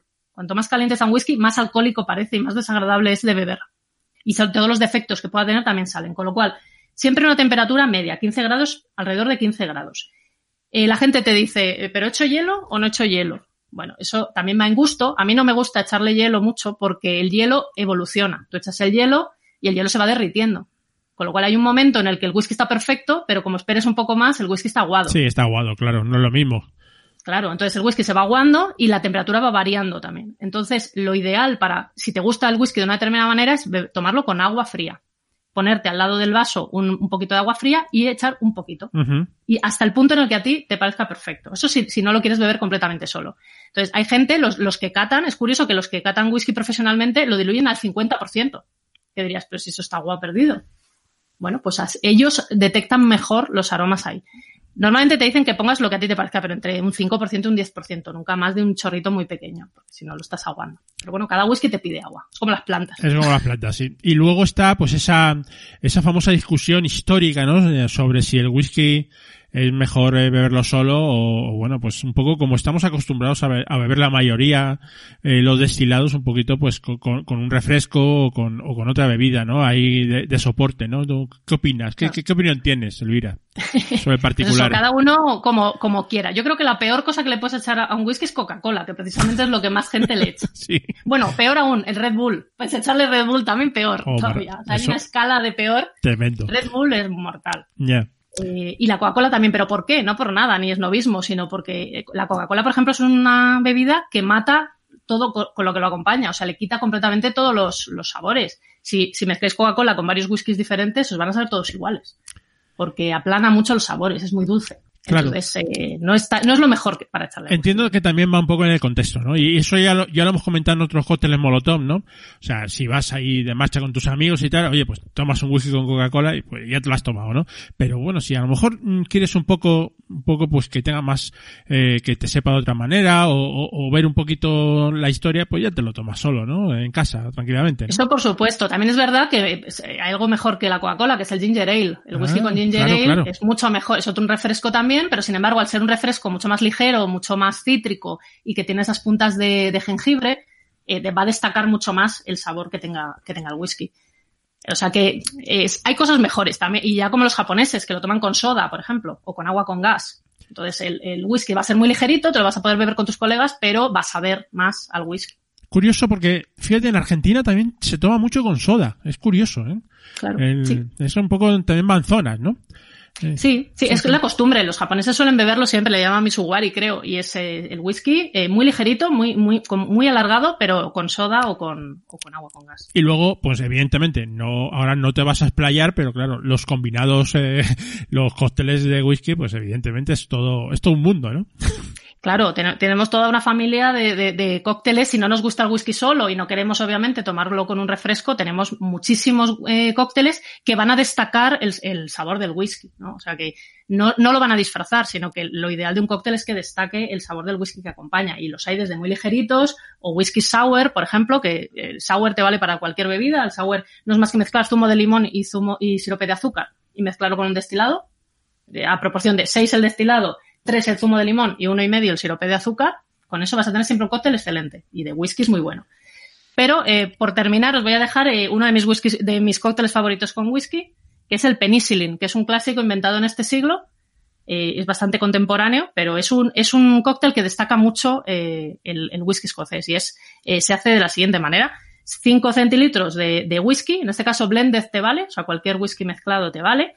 2 centilitros de zumo de limón, 2 de sirope de miel y jengibre, que eso es bastante fácil de hacer, no es más que mezclar igual partes de agua y de azúcar en una olla y echarle un poquito de jengibre, o se puede comprar. Y, luego todo eso lo agitas, lo sirves y aquí viene la magia, que es ponerle unas gotitas de whisky de Ayla para que te dé ese toque ahumado en la nariz al beber, pero no impacte tanto en el sabor del cóctel. Oh, maravilloso, ¿eh? eh qué, gran, qué, gran, invento la penicilina, ¿verdad? ¿Eh? Y, y, este, y este cóctel tiene una pinta estupenda. Sí, está muy bueno y lo hacen en muchos bares, o sea que si tenéis curiosidad lo podéis pedir. Muy bien, querida Elvira, el apasionante mundo del, del whisky aquí en Cóctel Molotov. Eh, un auténtico placer que nos hayas, como siempre, eh, bueno, pues dado esas pistas maravillosas para ver el whisky de otra manera y en general todas las bebidas. Claro que sí. Es importante mirar las cosas con el cariño que merecen. Muy bien. Pues nada, eh, hasta el próximo episodio de Cóctel Molotov. Elvira, un fuerte abrazo. Un beso. Cuídate.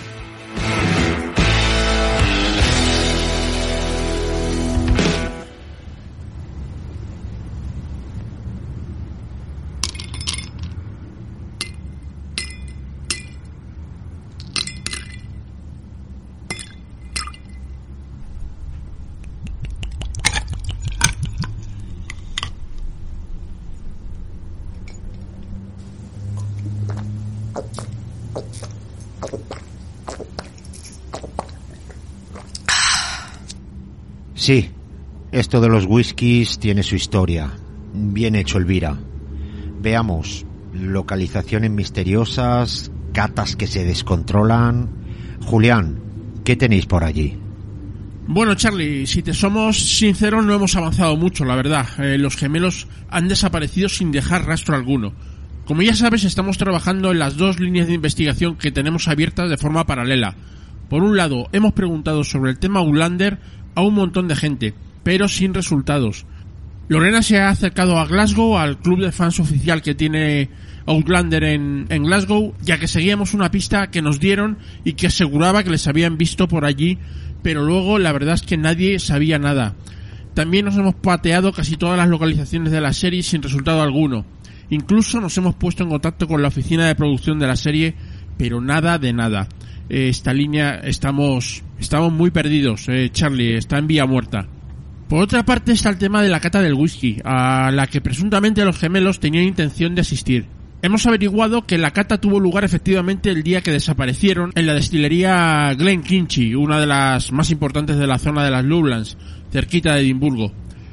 Hemos visitado las instalaciones, hemos pedido información a los responsables de la cata Incluso nos han enseñado la lista de asistentes a la misma y claro, los gemelos ahí no estaban.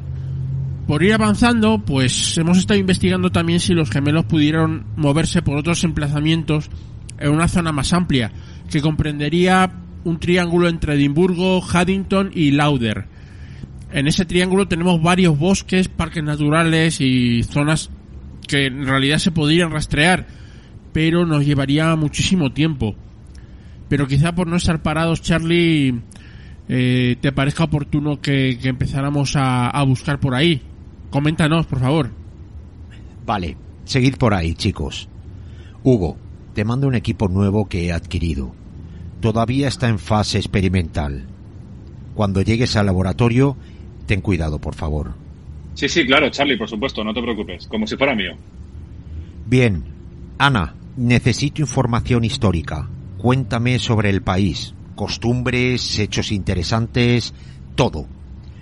Tengo que acabar con esto cuanto antes. Mi amigo empieza a ponerse nervioso y eso no es bueno.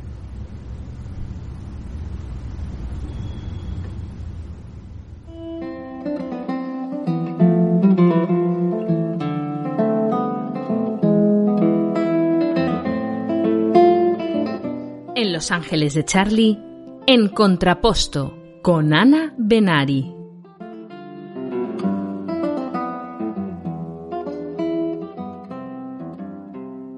Bienvenidos a En Contraposto. Mi nombre es Ana y estoy aquí con Julián para hablar de arte y de patrimonio, pero más relajado. Buenos días, Julián. ¿Cómo estás? Hola Anita, ¿qué tal? Pues muy bien, estoy muy bien, espero que tú también.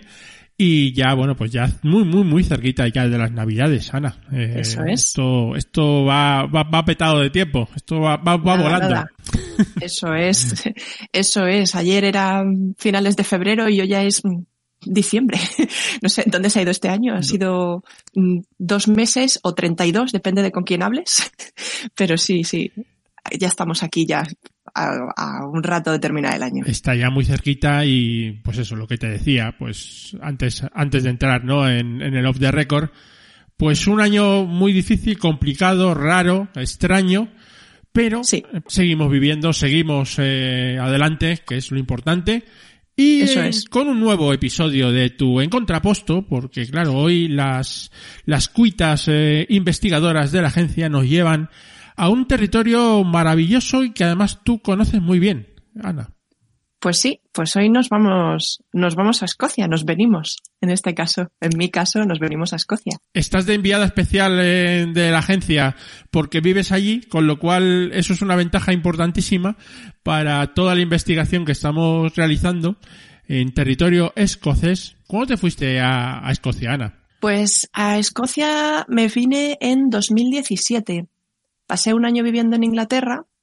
eh, En 2016, ¿te acuerdas que 2016 fue el año del que nunca volveremos a hablar? Porque fue el año en que ganó Trump y, y ganó el Brexit. Y yo vivía en zona Brexiter. Me empecé a sentir eh, muy, no sé, no, no era el sitio para mí. Y cogí las maletas y me vine a Escocia. Así que este febrero, en un par de meses, hace cuatro años que me mudé aquí y de verdad ni un solo día malo de decir, uff, no sé si tomé yo la buena decisión. Estoy muy contenta, muy, muy contenta de vivir aquí en Escocia. Además, yo creo que hay buena calidad de vida en el sentido de, bueno, ahora nos comentarás, ¿no? Pero Sí, Yo, digamos que es un, es un estilo de vida dentro de lo que pueden ser las urbes, que evidentemente, pues todas las ciudades se parecen, en occidentales me refiero. Eh, Sí. Luego hay, pues, en- luego en la forma de ser de los escoceses también, y un poco un, un- un ambiente que yo creo que es, eh, bueno, ¿no? O por lo menos desde fuera es lo que se ve, ¿no? Sí, en líneas generales, eh, yo puedo decir, o sea, por experiencia propia, por supuesto, hay gente buena y hay gente mala, como en todas partes, pero sí que puedo decir que mm, siempre me he sentido bienvenida aquí, que no he tenido nunca ni un mal comentario, ni un, ninguna cosa así fea. Y que en general son bastante más cálidos de lo que pudiéramos pensar en el mundo anglosajón. Son gente que, que, te, bien, que, te, que te dan la bienvenida y, y te sientes acogido. No, no son como cuando estaba, por ejemplo, viviendo en Inglaterra que, que bueno, que los vecinos prácticamente ni te saludaban. Así que la verdad es que en ese sentido estoy muy, muy contenta, ya te digo. Es, gente que es bastante, es bastante acogedora y en líneas generales no se parecen especialmente a, los, a los ingleses. De hecho, es un insulto bastante gordo decirle a un escocés que es inglés. O sea, es- está bien que le digas que es británico porque lo es, pero nunca le digas a un escocés que es inglés porque no. Mm, De esto- hecho, no solo eso, sino que eh, con el himno nacional se embaran bastante. Con el God Save the Queen no les mola mucho. no les mola, ya. Luego te contaré más cosas sobre Sí. himnos, banderas y Sí, demás. vamos a repasar un poquito en tu contrapuesto de hoy, pues nos ha hecho un, un, un resumen muy chulo un poco de lo que es el, el país para contextualizarlo y luego hablaremos Sí. también de un poco de tus de tus puntos fuertes, ¿no? Eh, Arte, un poco patrimonio, un poquito de, de Sí. literatura, un poquito de todo, ¿no? Eso es. Estupendo. Eso pues, es, de eso pues, vamos a hablar. Venga, pues vamos al lío. Anita. Bueno, pues Escocia es un país que forma parte del Reino Unido. Eh, hace frontera al sur con Inglaterra y está rodeado por el Océano Atlántico en el norte y en el este, en el, con el Mar del Norte al noreste y con el Mar de Irlanda al sur. Hacemos eh, vecindad en tres de las cuatro partes del país con el mar. Escocia lo conforman más de 790 islas, principalmente en la zona del noroeste del territorio y al norte, en el archipiélago de las Islas Hébridas. Forma parte del Reino Unido desde 1707 y comparte sentido de la conducción, la moneda y una de las lenguas que se hablan, que es el inglés, claro. Eh, además del inglés, eh, como lengua oficial y reconocida, se hablan el gaélico escocés y el scotch. A mí me, me sorprende, porque claro, evidentemente, pues sí, todo el mundo más o menos sabe dónde está Escocia y tal, pero luego la cantidad de islas pequeñitas que tiene, ¿eh? eso es- me sorprendió bastante, ¿no? O sea, esos archipiélagos y esas islas, eh, muchas de ellas Sí. pequeñas y, y maravillosas de naturaleza, porque ahí es verdaderamente precioso, ¿no? Eso es uno de los, de los puntos fuertes, ¿no? Eso es, y nunca nos imaginamos que estamos tan al norte hasta que no cogemos un mapa y vemos dónde están las Islas Feroe con respecto de Escocia. O sea, somos prácticamente vecinos. Vecinos de a lo mejor un par de días en barco, que siempre la gente se sorprende cuando te, cuando explicas historia, ¿no? Y les dices, no, claro, es que los vikingos entraron y tal, los pueblos del norte, eh, los pueblos nórdicos, vaya, y, y te dicen, hombre, claro, pero serían un montón de días de barco y se perdería. Dices, es que cógete un mapa porque es que no estamos tan lejos. Claro. Sí, de hecho, hay un montón, eso es una cosa muy curiosa, y es que se comparten un montón de, de vocabulario que ha ido evolucionando de manera distinta y es vocabulario tanto de ganadería como de agricultura y de eh, objetos del hogar y demás, y se comparte con, las con las lenguas nórdicas. Hay muchas expresiones, bueno, no expresiones, sino palabras que si las pones en una misma tabla eh, junto con eh, palabras que sean similares en, en, en feroés o en noruego o en finlandés, son prácticamente iguales. Hay mucha mezcla también, ¿no? Ana, eh, evidentemente, la, ahora nos comentarás un poco historia y, y tal, pasaron los romanos, pero también tiene la influencia, pues un poquito de, de la gente del norte, vikingos y tal, y ahí hay, hay una, es. hay una mezcolanza interesante, ¿no? Eso es, eso es. Sí que, sí, sí que por supuesto, eh, como tú has dicho, sí que hubo romanización, que siempre pensamos que, que llega la romanización solamente hasta el muro de Adriano, que está bastante abajo, está, está en Inglaterra, no, no está en esta zona, y no. De hecho, eh, la zona donde yo vivo, yo vivo en Edimburgo, hasta un poco más arriba se encuentran eh, yacimientos romanos. O sea que sí que llegaron, sí que llegaron bastante al norte, pero no se adentraron mucho en las tierras altas, primero porque, bueno, el clima es bastante adverso y segundo porque la población, el, porcentaje poblacional que hay en esa zona, a Roma no le traía cuenta desde el punto de vista económico. No les podían cobrar muchos impuestos. Entonces les iba a salir más caro ir que colocar un muro y decir, bueno, pues desde aquí para arriba, lo que todo lo que entre del norte, que nos pague un tributo si quieren entrar. Claro. Que es la razón del muro de Adriano y también del, muro antonino, que es uno que hay un poco más arriba. Sí, los romanos no eran tontos y dicen esto, No, no. coste-beneficio, no nos va a salir bien. Entonces, oye, pues eh, de aquí para allá, ¿Pa an- qué? ancha, Sí. a- anchas Castilla, ¿no? Eso es. En este caso sería anchos son los, los Highlands de, de, de arriba, ¿no? De Escocia y, Sí. y, y ya está, ¿no? Y entonces eh, montaron su montaron su chiringuito, ¿no? Coméntanos un poquito, Ana, a ver un poquito más de, pues eso, ciudades y, y alguna algún dato, alguna cifra interesante. Bueno, pues el sistema legal, educacional, religioso y de otras instituciones es distinto del inglés. Escocia es conocido como Alba en gaélico escocés y también se la conoce como Caledonia gracias al historiador romano Tácito que denominó a este territorio de esa manera. Denominó Caledonia y sus habitantes como caledonios. De hecho, en Asteris si somos fan de Asteris, en el Asteris de, en la Galia, no, el Asteris en Britania, perdón. En Asteris en Britania eh, hay un, un sketch, hay unas viñetas hablando sobre el torneo de las cinco tribus que hace referencia al torneo de las cinco naciones de rugby. Y habla de los cinco pueblos y los, y los nombres que les ponen eh, los Sempei Gosini eh, son los nombres romanos y a los escoceses los llama caledonios y me hizo mucha gracia y lo estaba recordando cuando estaba preparando el, el episodio. Es curioso lo de Caledonia porque eh, lo primero que se te viene a la cabeza es eh, Nueva Caledonia y dices, ah, pues tiene que ser una isla escocesa. Pues nada, más lejos porque es una isla que está en el Pacífico Sur. Efectivamente. y no tiene nada que ver. Pero bueno, el caso es que es así. Pero bueno, las ciudades potentes, evidentemente, pues eh, Glasgow y donde vives tú, ¿no? Edimburgo. Exactamente. Glasgow eh, tiene más población que Edimburgo. Glasgow es medio, tiene, me parece que alrededor de medio millón de personas. Edimburgo somos, me parece que somos 400.000, 430.000 y el cómputo total de, del país son en, en 2011. En el censo de 2011 éramos 5.300.000 habitantes. Po- Es un país relativamente pequeño. Poquitos, ¿no? O sea, poquitos en, en comparación a lo mejor con España, ¿no? Por ejemplo. ¿no? Sí, sí, sí. Además, eh, se ve muchísimo, pues eso, que los centros, los centros poblacionales son las, son las grandes ciudades y luego sí que hay una dispersión grandísima. Y bueno, por ejemplo, eh, la densidad de población que hay aquí en el sur, con diferencia con la, por ejemplo, con la que puede haber en las islas o la que puede haber más al norte en las Highlands, es muy, muy diferente. La densidad de población no se parece, vamos, en absoluto. Y también entiendo que, eh, que el tiempo, ¿no? Que la temperatura y eso, que tú no sé si disfrutas o sufres, depende supongo del- de, la, de la época del año, ¿no?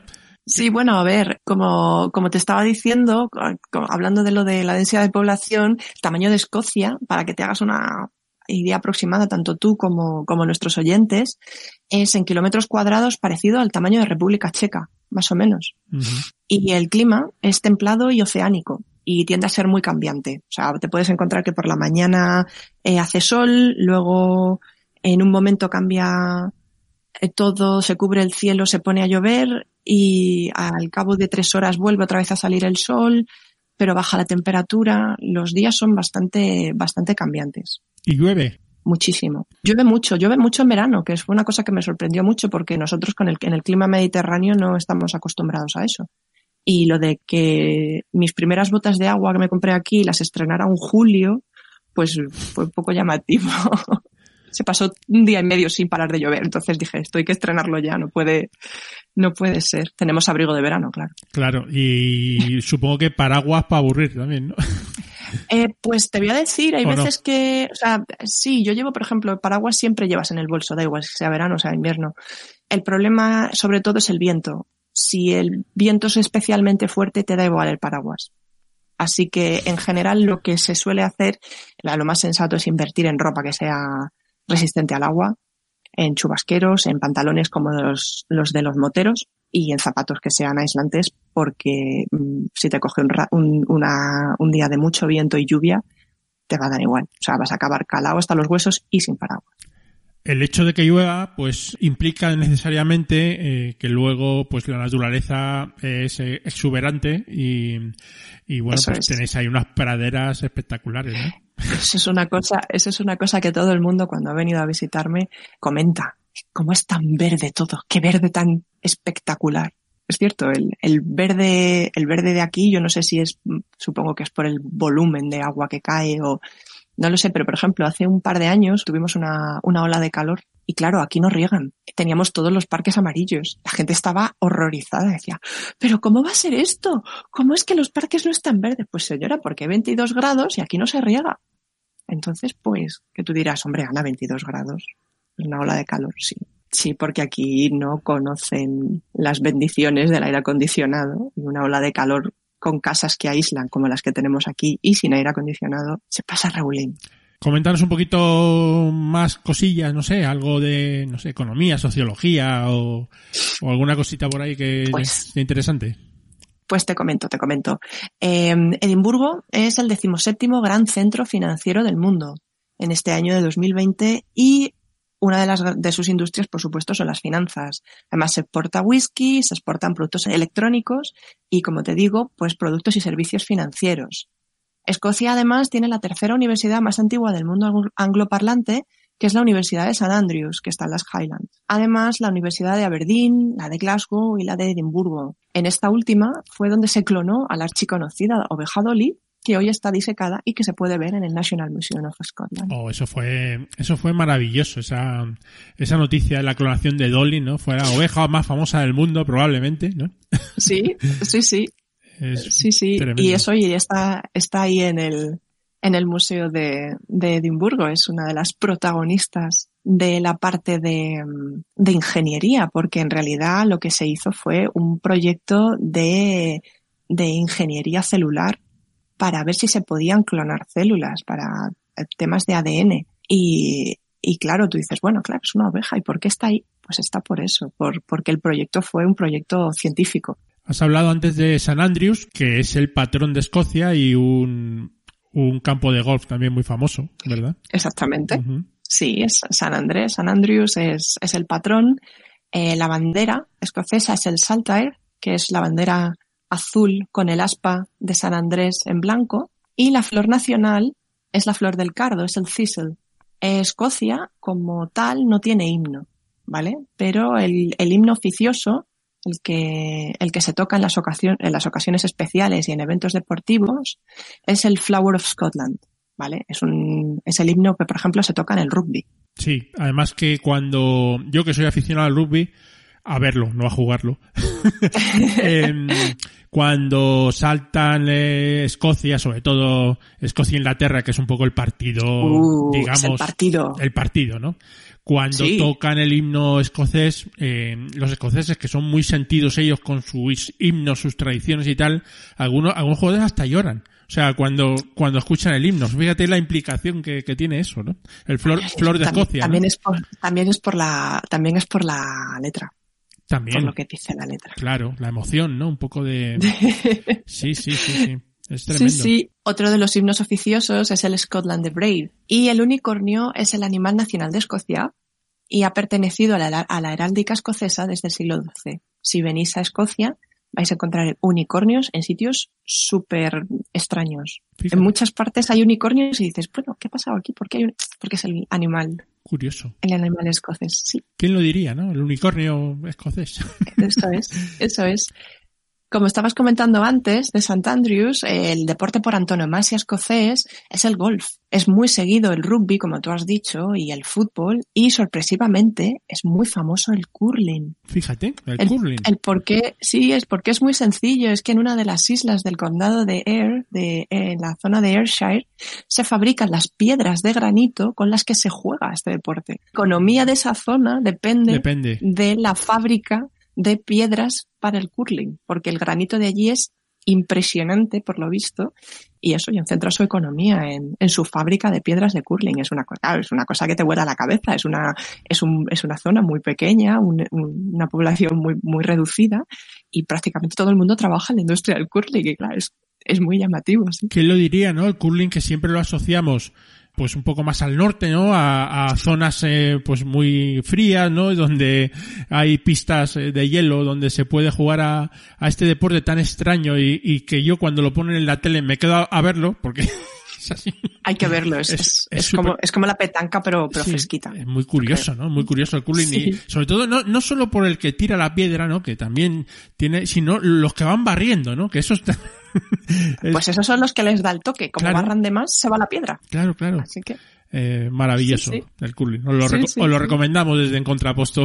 Por supuesto, por supuesto, por supuesto. Sobre mm, fuentes de energía, las fuentes primarias de aquí son la energía renovable en un 42%, la nuclear en un 35% y la generación de combustibles fósiles en un 22%. Solo un 22. El ¿eh? año pasado, creo, no sé si fue el año pasado, hubo varios días en los que eh, todo el consumo de energía de Escocia salía de las granjas, de las, de las granjas de aerogeneradores que hay en el Mar del Norte. Todo lo que se, todo lo que se consumió era energía renovable.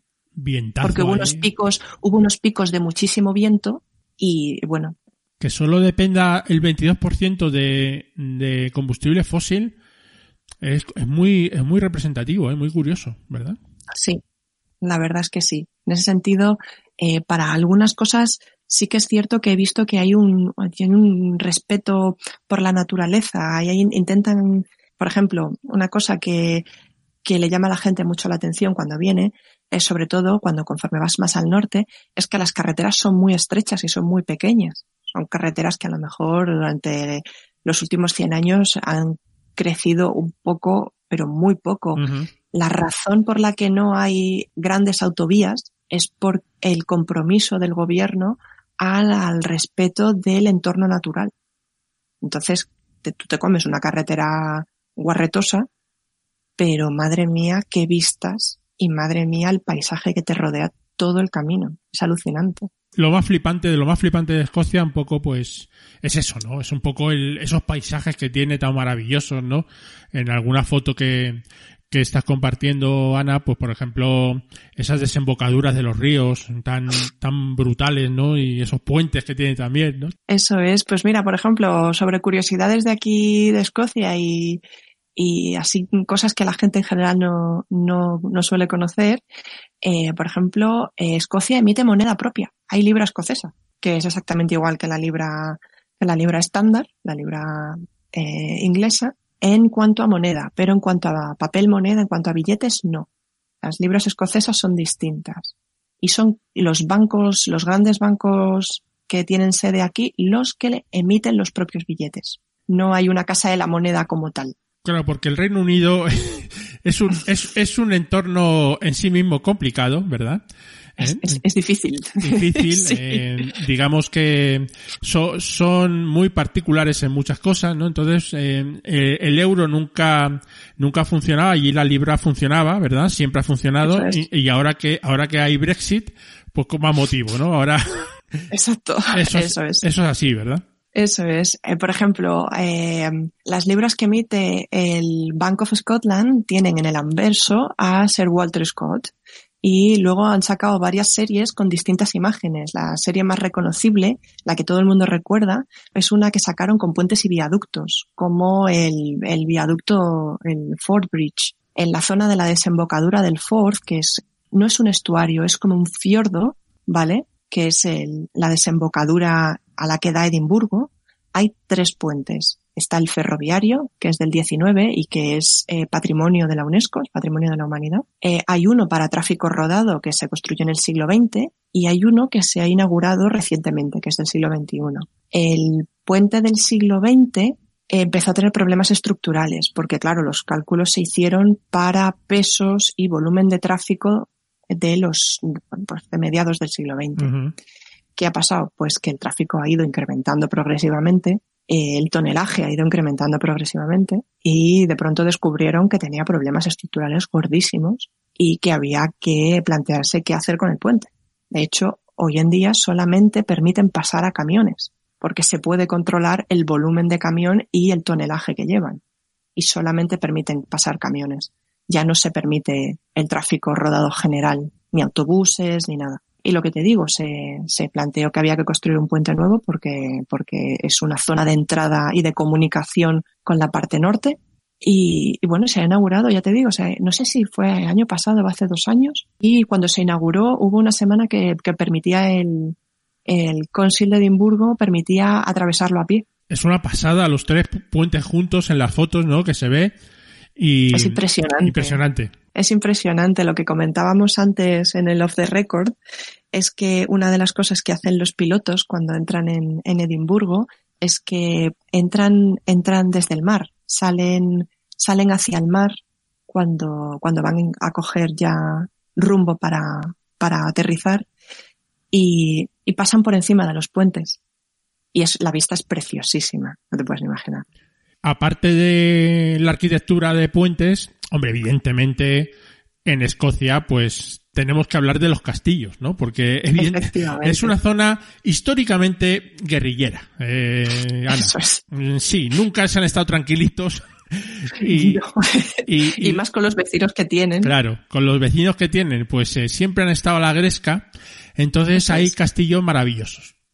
Eso es una otra serie de, otra serie de billetes que sacó el Royal Bank of Scotland, la de la serie de 1987, aparecían los castillos más importantes de Escocia, el de Edimburgo, el de Inverness, el de Stirling, el de Balmoral, y la nueva serie, la última que han sacado, la de polímeros, que son, los billetes son como de plástico para evitar que haya falsificaciones, que se quemen o que se rompan, son los distintos animales de la fauna local.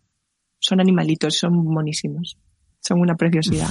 Y los del Clydesdale eh, Bank son más variados y en cada billete hay, ha habido cosas distintas. Eh, una de, de, las cosas que siempre se han impreso en los billetes de este banco son el poeta Robert Barnes y el rey Robert Bruce, que son los que siempre aparecen en las series principales de, estos billetes y luego, bueno, pues hay distintas imágenes en los reversos. La, penúltima serie era sobre el patrimonio escocés y salen pues un montón de sitios muy conocidos de, Escocia. Sale la ciudad vieja y la ciudad nueva de Edimburgo, sale la iglesia de San Kilda, eh, parte del muro antonino y otra parte de los monumentos neolíticos de, las Islas Orkney. Eh, fantástico, ¿no? Has dicho ahí eh, el señor este, el, el, Robert de Bruce, o como se llame, eh, Robert de Bruce. ese muy sí. mítico de Braveheart, ¿no? Por supuesto.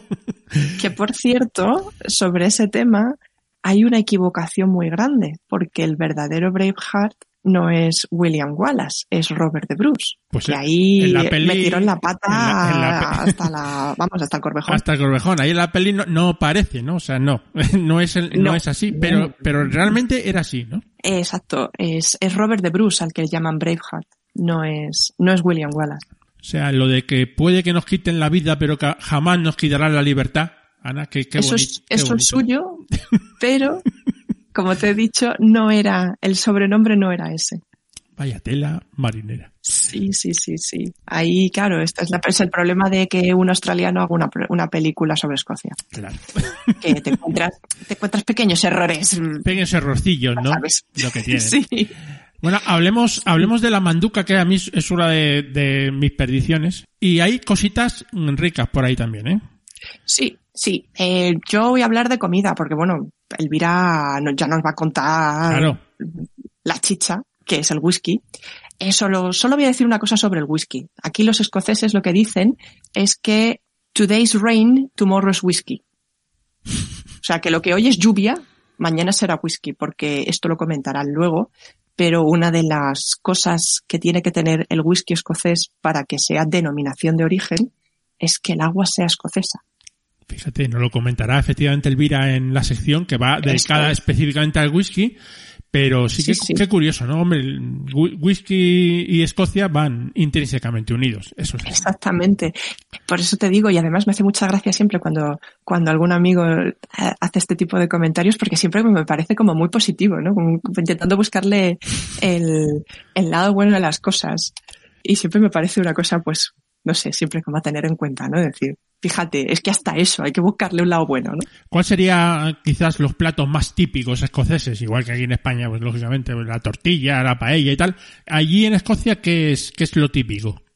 Pues mira, lo, lo, típico es lo más extraño, que es lo que comemos aquí, que es el haggis. El haggis es eh, el tradicional, se elabora a base de asaduras de cordero o de oveja. La, la receta tradicional habla de, de que son rellenos de oveja. Es eh, lo que se coge es el pulmón, el estómago, el hígado y el corazón. Toma ya. Se mezcla, sí, se mezcla con cebolla picadas, con harina de avena, con hierbas y con especias, y todo ello se embute dentro de una bolsa que está hecha con parte del estómago del, del animal y que se come cocido. O sea, se cuece durante varias horas para poder comerlo. Ya. La pinta es bastante fea, yo los he visto, los tradicionales tienen una pinta bastante fea y el sabor no es para todos los públicos porque es un sabor potente, es un sabor fuerte, es muy condimentado. A mí me recuerda mucho al sabor, por ejemplo, de los zarajos.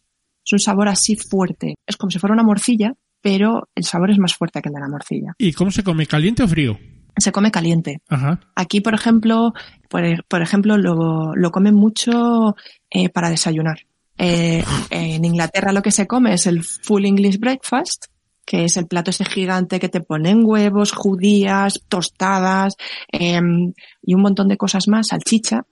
Y aquí lo que comen es el full Scottish breakfast. Entonces tiene, ¿qué tiene? Vamos a ver, tiene judías, tiene tostadas, tiene huevo, que lo puedes pedir escalfado, eh, scrambled, eh, revuelto.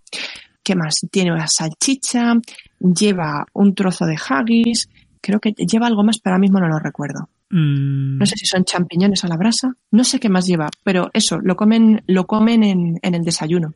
Si ¿Eh? te comes un full breakfast, te puedo asegurar que des- eh, solo desayunas, no comes ese día. Eso Ah, es otra cultura, Ana. O sea, un, Sí. un españolito aquí de, yo qué sé, de Cáceres o de, o de Tudela, eh, se van allí y les ponen un haggis de desayunar y... mm, Yo ya te digo, es un, es un sabor peculiar, o sea, es para probarlo y decir, lo he probado. Puede gustarte, puede no gustarte, porque ya te digo que el sabor es fuerte, es bastante fuerte. En la noche de Robert Barnes, de la que hablaremos ahora en un momento, se come acompañado de puré de patata y de puré de nabo, bueno, que también es, bueno. es, es- es tradicional.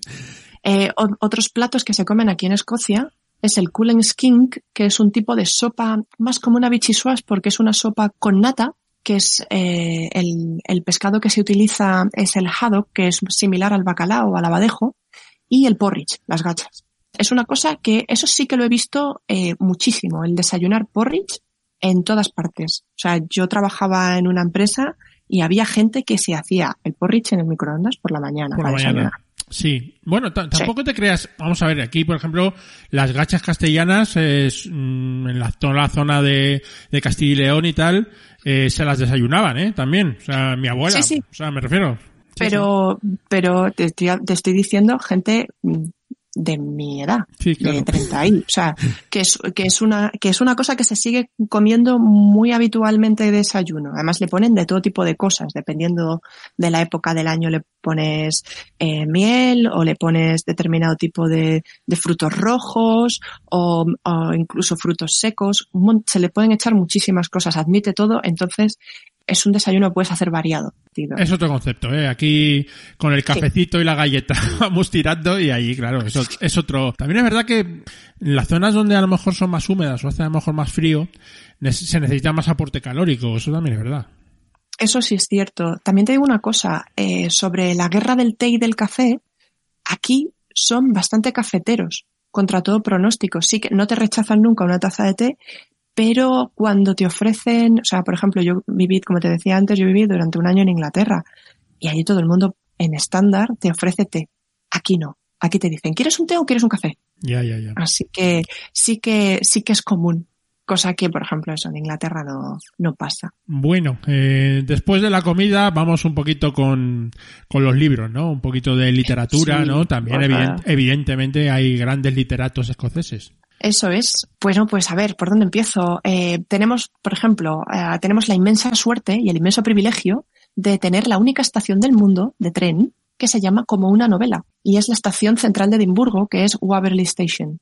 Y se llama así por una de las novelas de, de Sir Walter Scott. Curioso. Sí, y por ejemplo, en cuanto a literatura, eh, Stevenson, el escritor de la Isla del Tesoro, era escocés, era de aquí de Edimburgo también, y hay muchas expresiones que utilizan sus marinos en sus novelas que son claramente tomadas del Scots y de, y de la forma de hablar escocesa. Claro. Así que todas esas cosas extrañas que leéis en las novelas de piratas, ya sabéis de dónde vienen. Por ejemplo, siempre hablamos de, de Sir Walter Scott y de, y de Ivanhoe, que además fue uno de los grandes escritores prolíficos que puso a Escocia en el mundo. Y la reina Victoria, la famosa reina Victoria, eh, era una gran fan de sus libros. Pero bueno, también podemos hablar de, de Sherlock Holmes porque su padre, Arthur Conan Doyle, era también de aquí de Edimburgo. Así que... Era oriundo de Escocia, que- claro, claro. Sí, sí, sí. Eh, también hay otro, hay otro escritor, el padre de 007, el padre de James Bond, Ian Fleming, también era escocés. Aunque su protagonista en este caso no lo es, es centroeuropeo. Eh, poesía y eso. Bueno, pues el poeta nacional escocés es Robert Burns. eh, Hablábamos de él hace un momento referente a la comida. Tiene un poema preciosísimo que es eh, un poema al haggis. Y es muy simpático y se lee en La noche de Robert Burns. Ahora te explico lo que es esto. Eh, Robert eh, eran, eras eh, uno de los siete hijos de su familia, entonces era, era una familia muy pobre, eh, pero su padre decidió que todos sus niños eh, tenían que saber leer y escribir, así que les dio les dio de leer y, les dio de escribir, y menos mal, porque si no nos habríamos perdido eh, al mejor poeta del siglo XVIII y hablando de sus poesías de amor y de denuncia y un señor que recopiló canciones y narraciones tradicionales escocesas por toda Escocia. Este cogió un carro y se fue recopilando cosas tradicionales para que no se perdieran porque era todo narración oral y si no quedaba por escrito en el momento en el que en el que fallecieran esas personas y no se hubiera transmitido se perdería. Bueno, este señor eh, no solamente dio la canción de fin de año Old Lang Syne, que es la que se canta en los países anglosajones, sino que además tiene un día específico que es el 25 de enero, que era su cumpleaños, es el día de su, de su nacimiento, y se celebra la noche de Robert Burns. Sus amigos, o sea, la historia de la noche de Robert Burns es la que sigue, ¿vale? Sus amigos, desp- cinco años después de que Robert muriera, que se murió muy joven, en 1801 se reunieron en la noche de su cumpleaños para homenajearlo.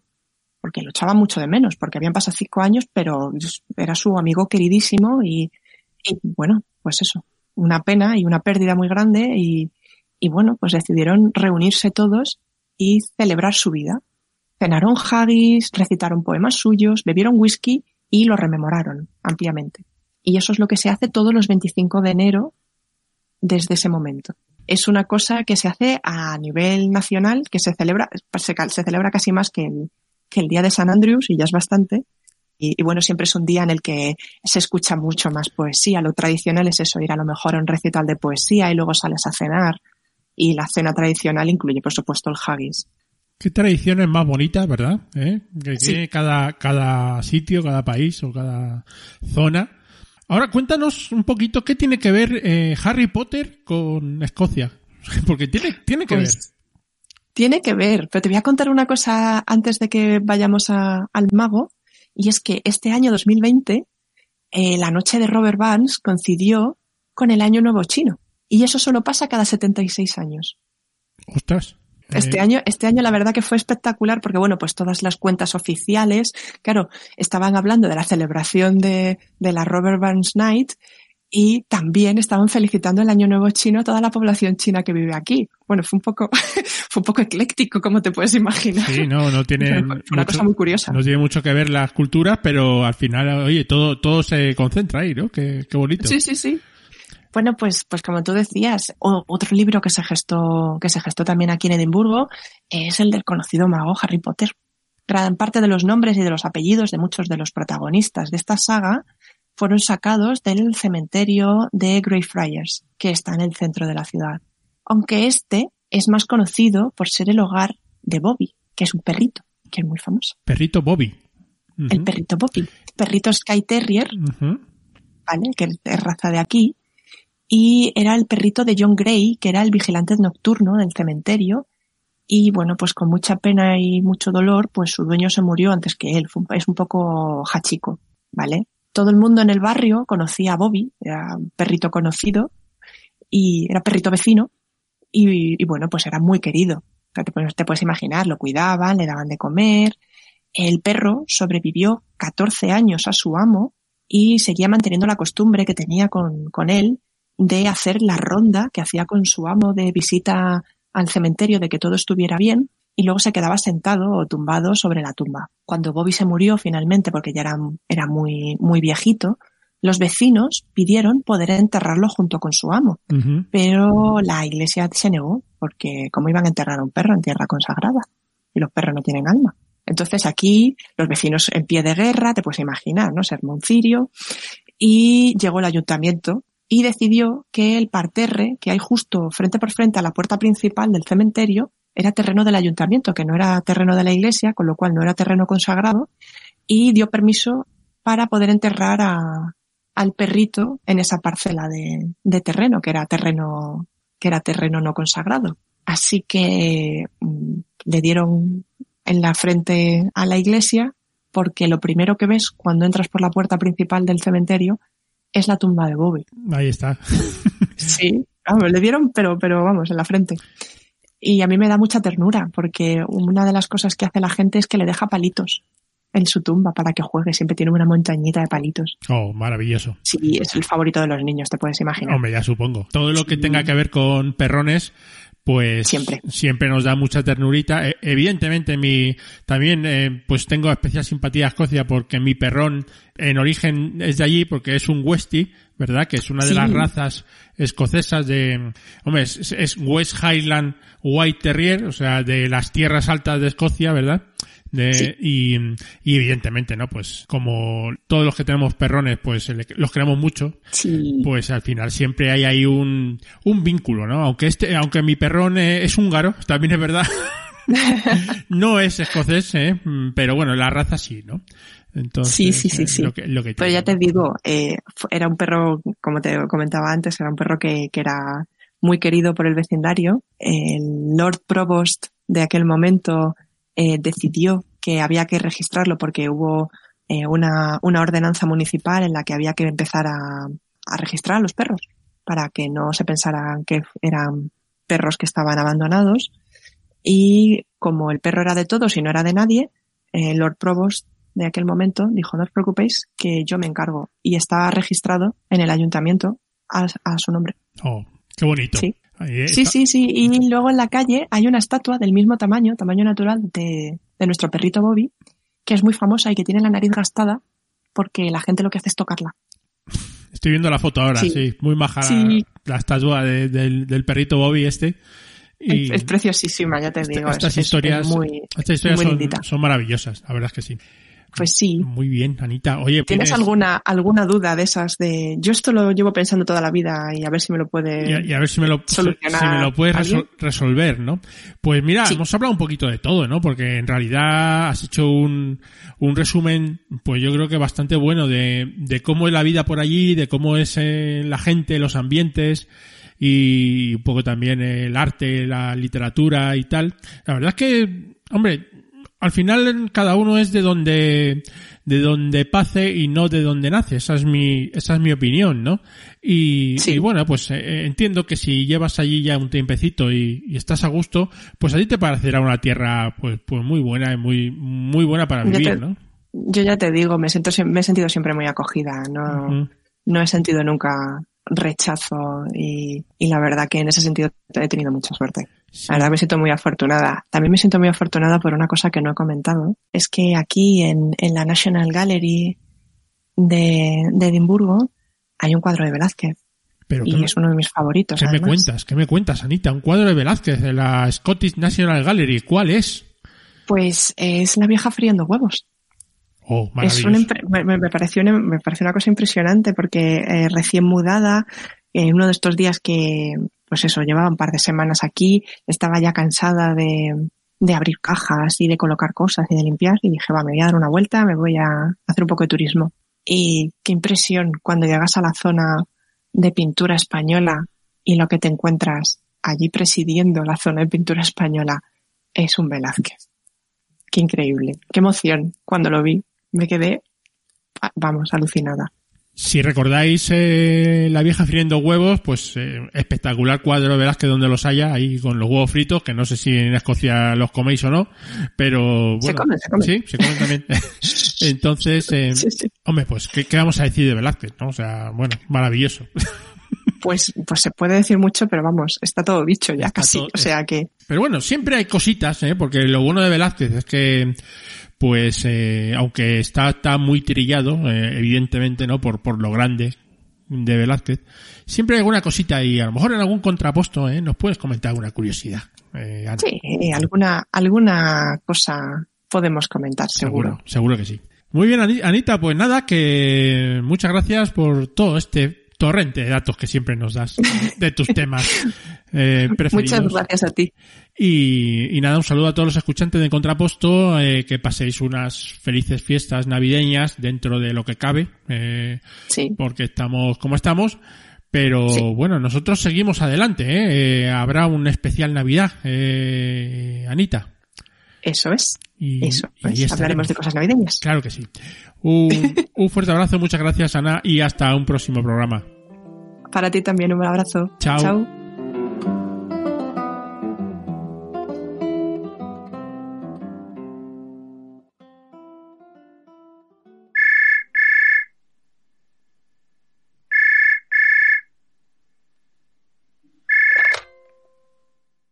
Hola Hugo, ¿me escuchas bien? Sí, te escucho, te escucho, dime. Me acaba, me acaba de mandar a Charlie un audio eh, que ahora te lo voy a te lo voy a poner, ¿vale? Pero no sé, no sé cómo lo ves, tío, pero lo de Ana está fenomenal, a ver si nos ayuda un poquito, porque ahora mismo estamos un pelín perdidos, ¿no? A ver, vamos a escucharlo.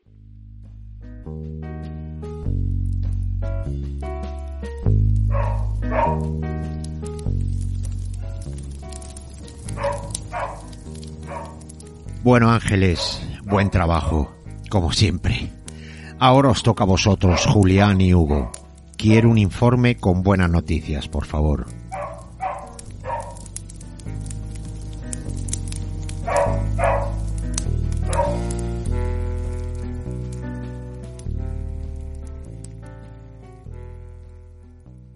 Bueno, la verdad es que la verdad es que el tono de Charlie no me ha gustado un pelo, ¿eh?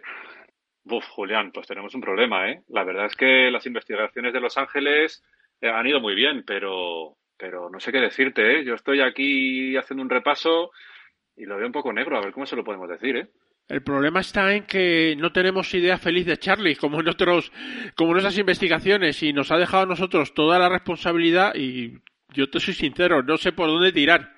Sí, no, yo tampoco. Yo estoy viendo aquí a ver estas cosas nuevas que me ha pasado Charlie, si, si me hago con ellas y tal, estoy enchufando cables y voy a ver si, si con estos algoritmos que estoy creando eh, puedo sacar algo, pero no sé qué decirte, ¿eh? Está la cosa chunga, porque además estamos en una vía muerta, porque hemos investigado todo el tema Outlander, que son fans eh, los hermanos de, de la saga, hemos también estado mirando todo el tema de, de los túneles, que es la última vez donde se los vio y nadie sabe nada. Bueno, es muy raro, es muy raro, Hugo. Sí, la verdad es que la verdad es que me pone los pelos de punta. Déjame un segundito que voy a voy a meter estos datos de las chicas en el nuevo software. Sí. Y, y voy a ver si podemos ir para atrás en el tiempo y, y rehacer sus pasos a ver si eso nos ayuda. Venga. Hugo, eh, estás ahí, es que oigo mucho ruido, muchas interferencias.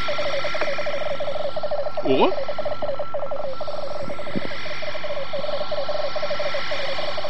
¿Sí? Julián, ¿me oyes? Te, te oigo muy mal, Hugo. Hay, hay mucho, mucho ruido. ¿Qué ha pasado? ¿Hola? Sí, perdona, no, no, no, no sé qué está pasando. Algo, algo va mal. Eh, te llamo luego. ¿Hugo? ¿Hugo?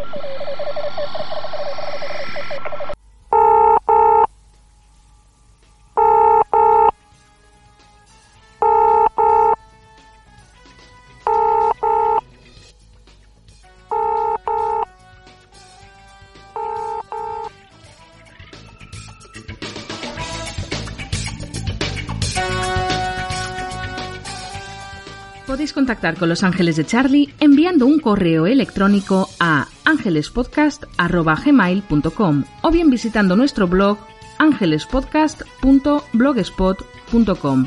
Estamos además en las principales redes sociales y en vuestros mejores podcatchers y players a través de nuestro feed, que no es otro que feeds.feedbarner.com barra.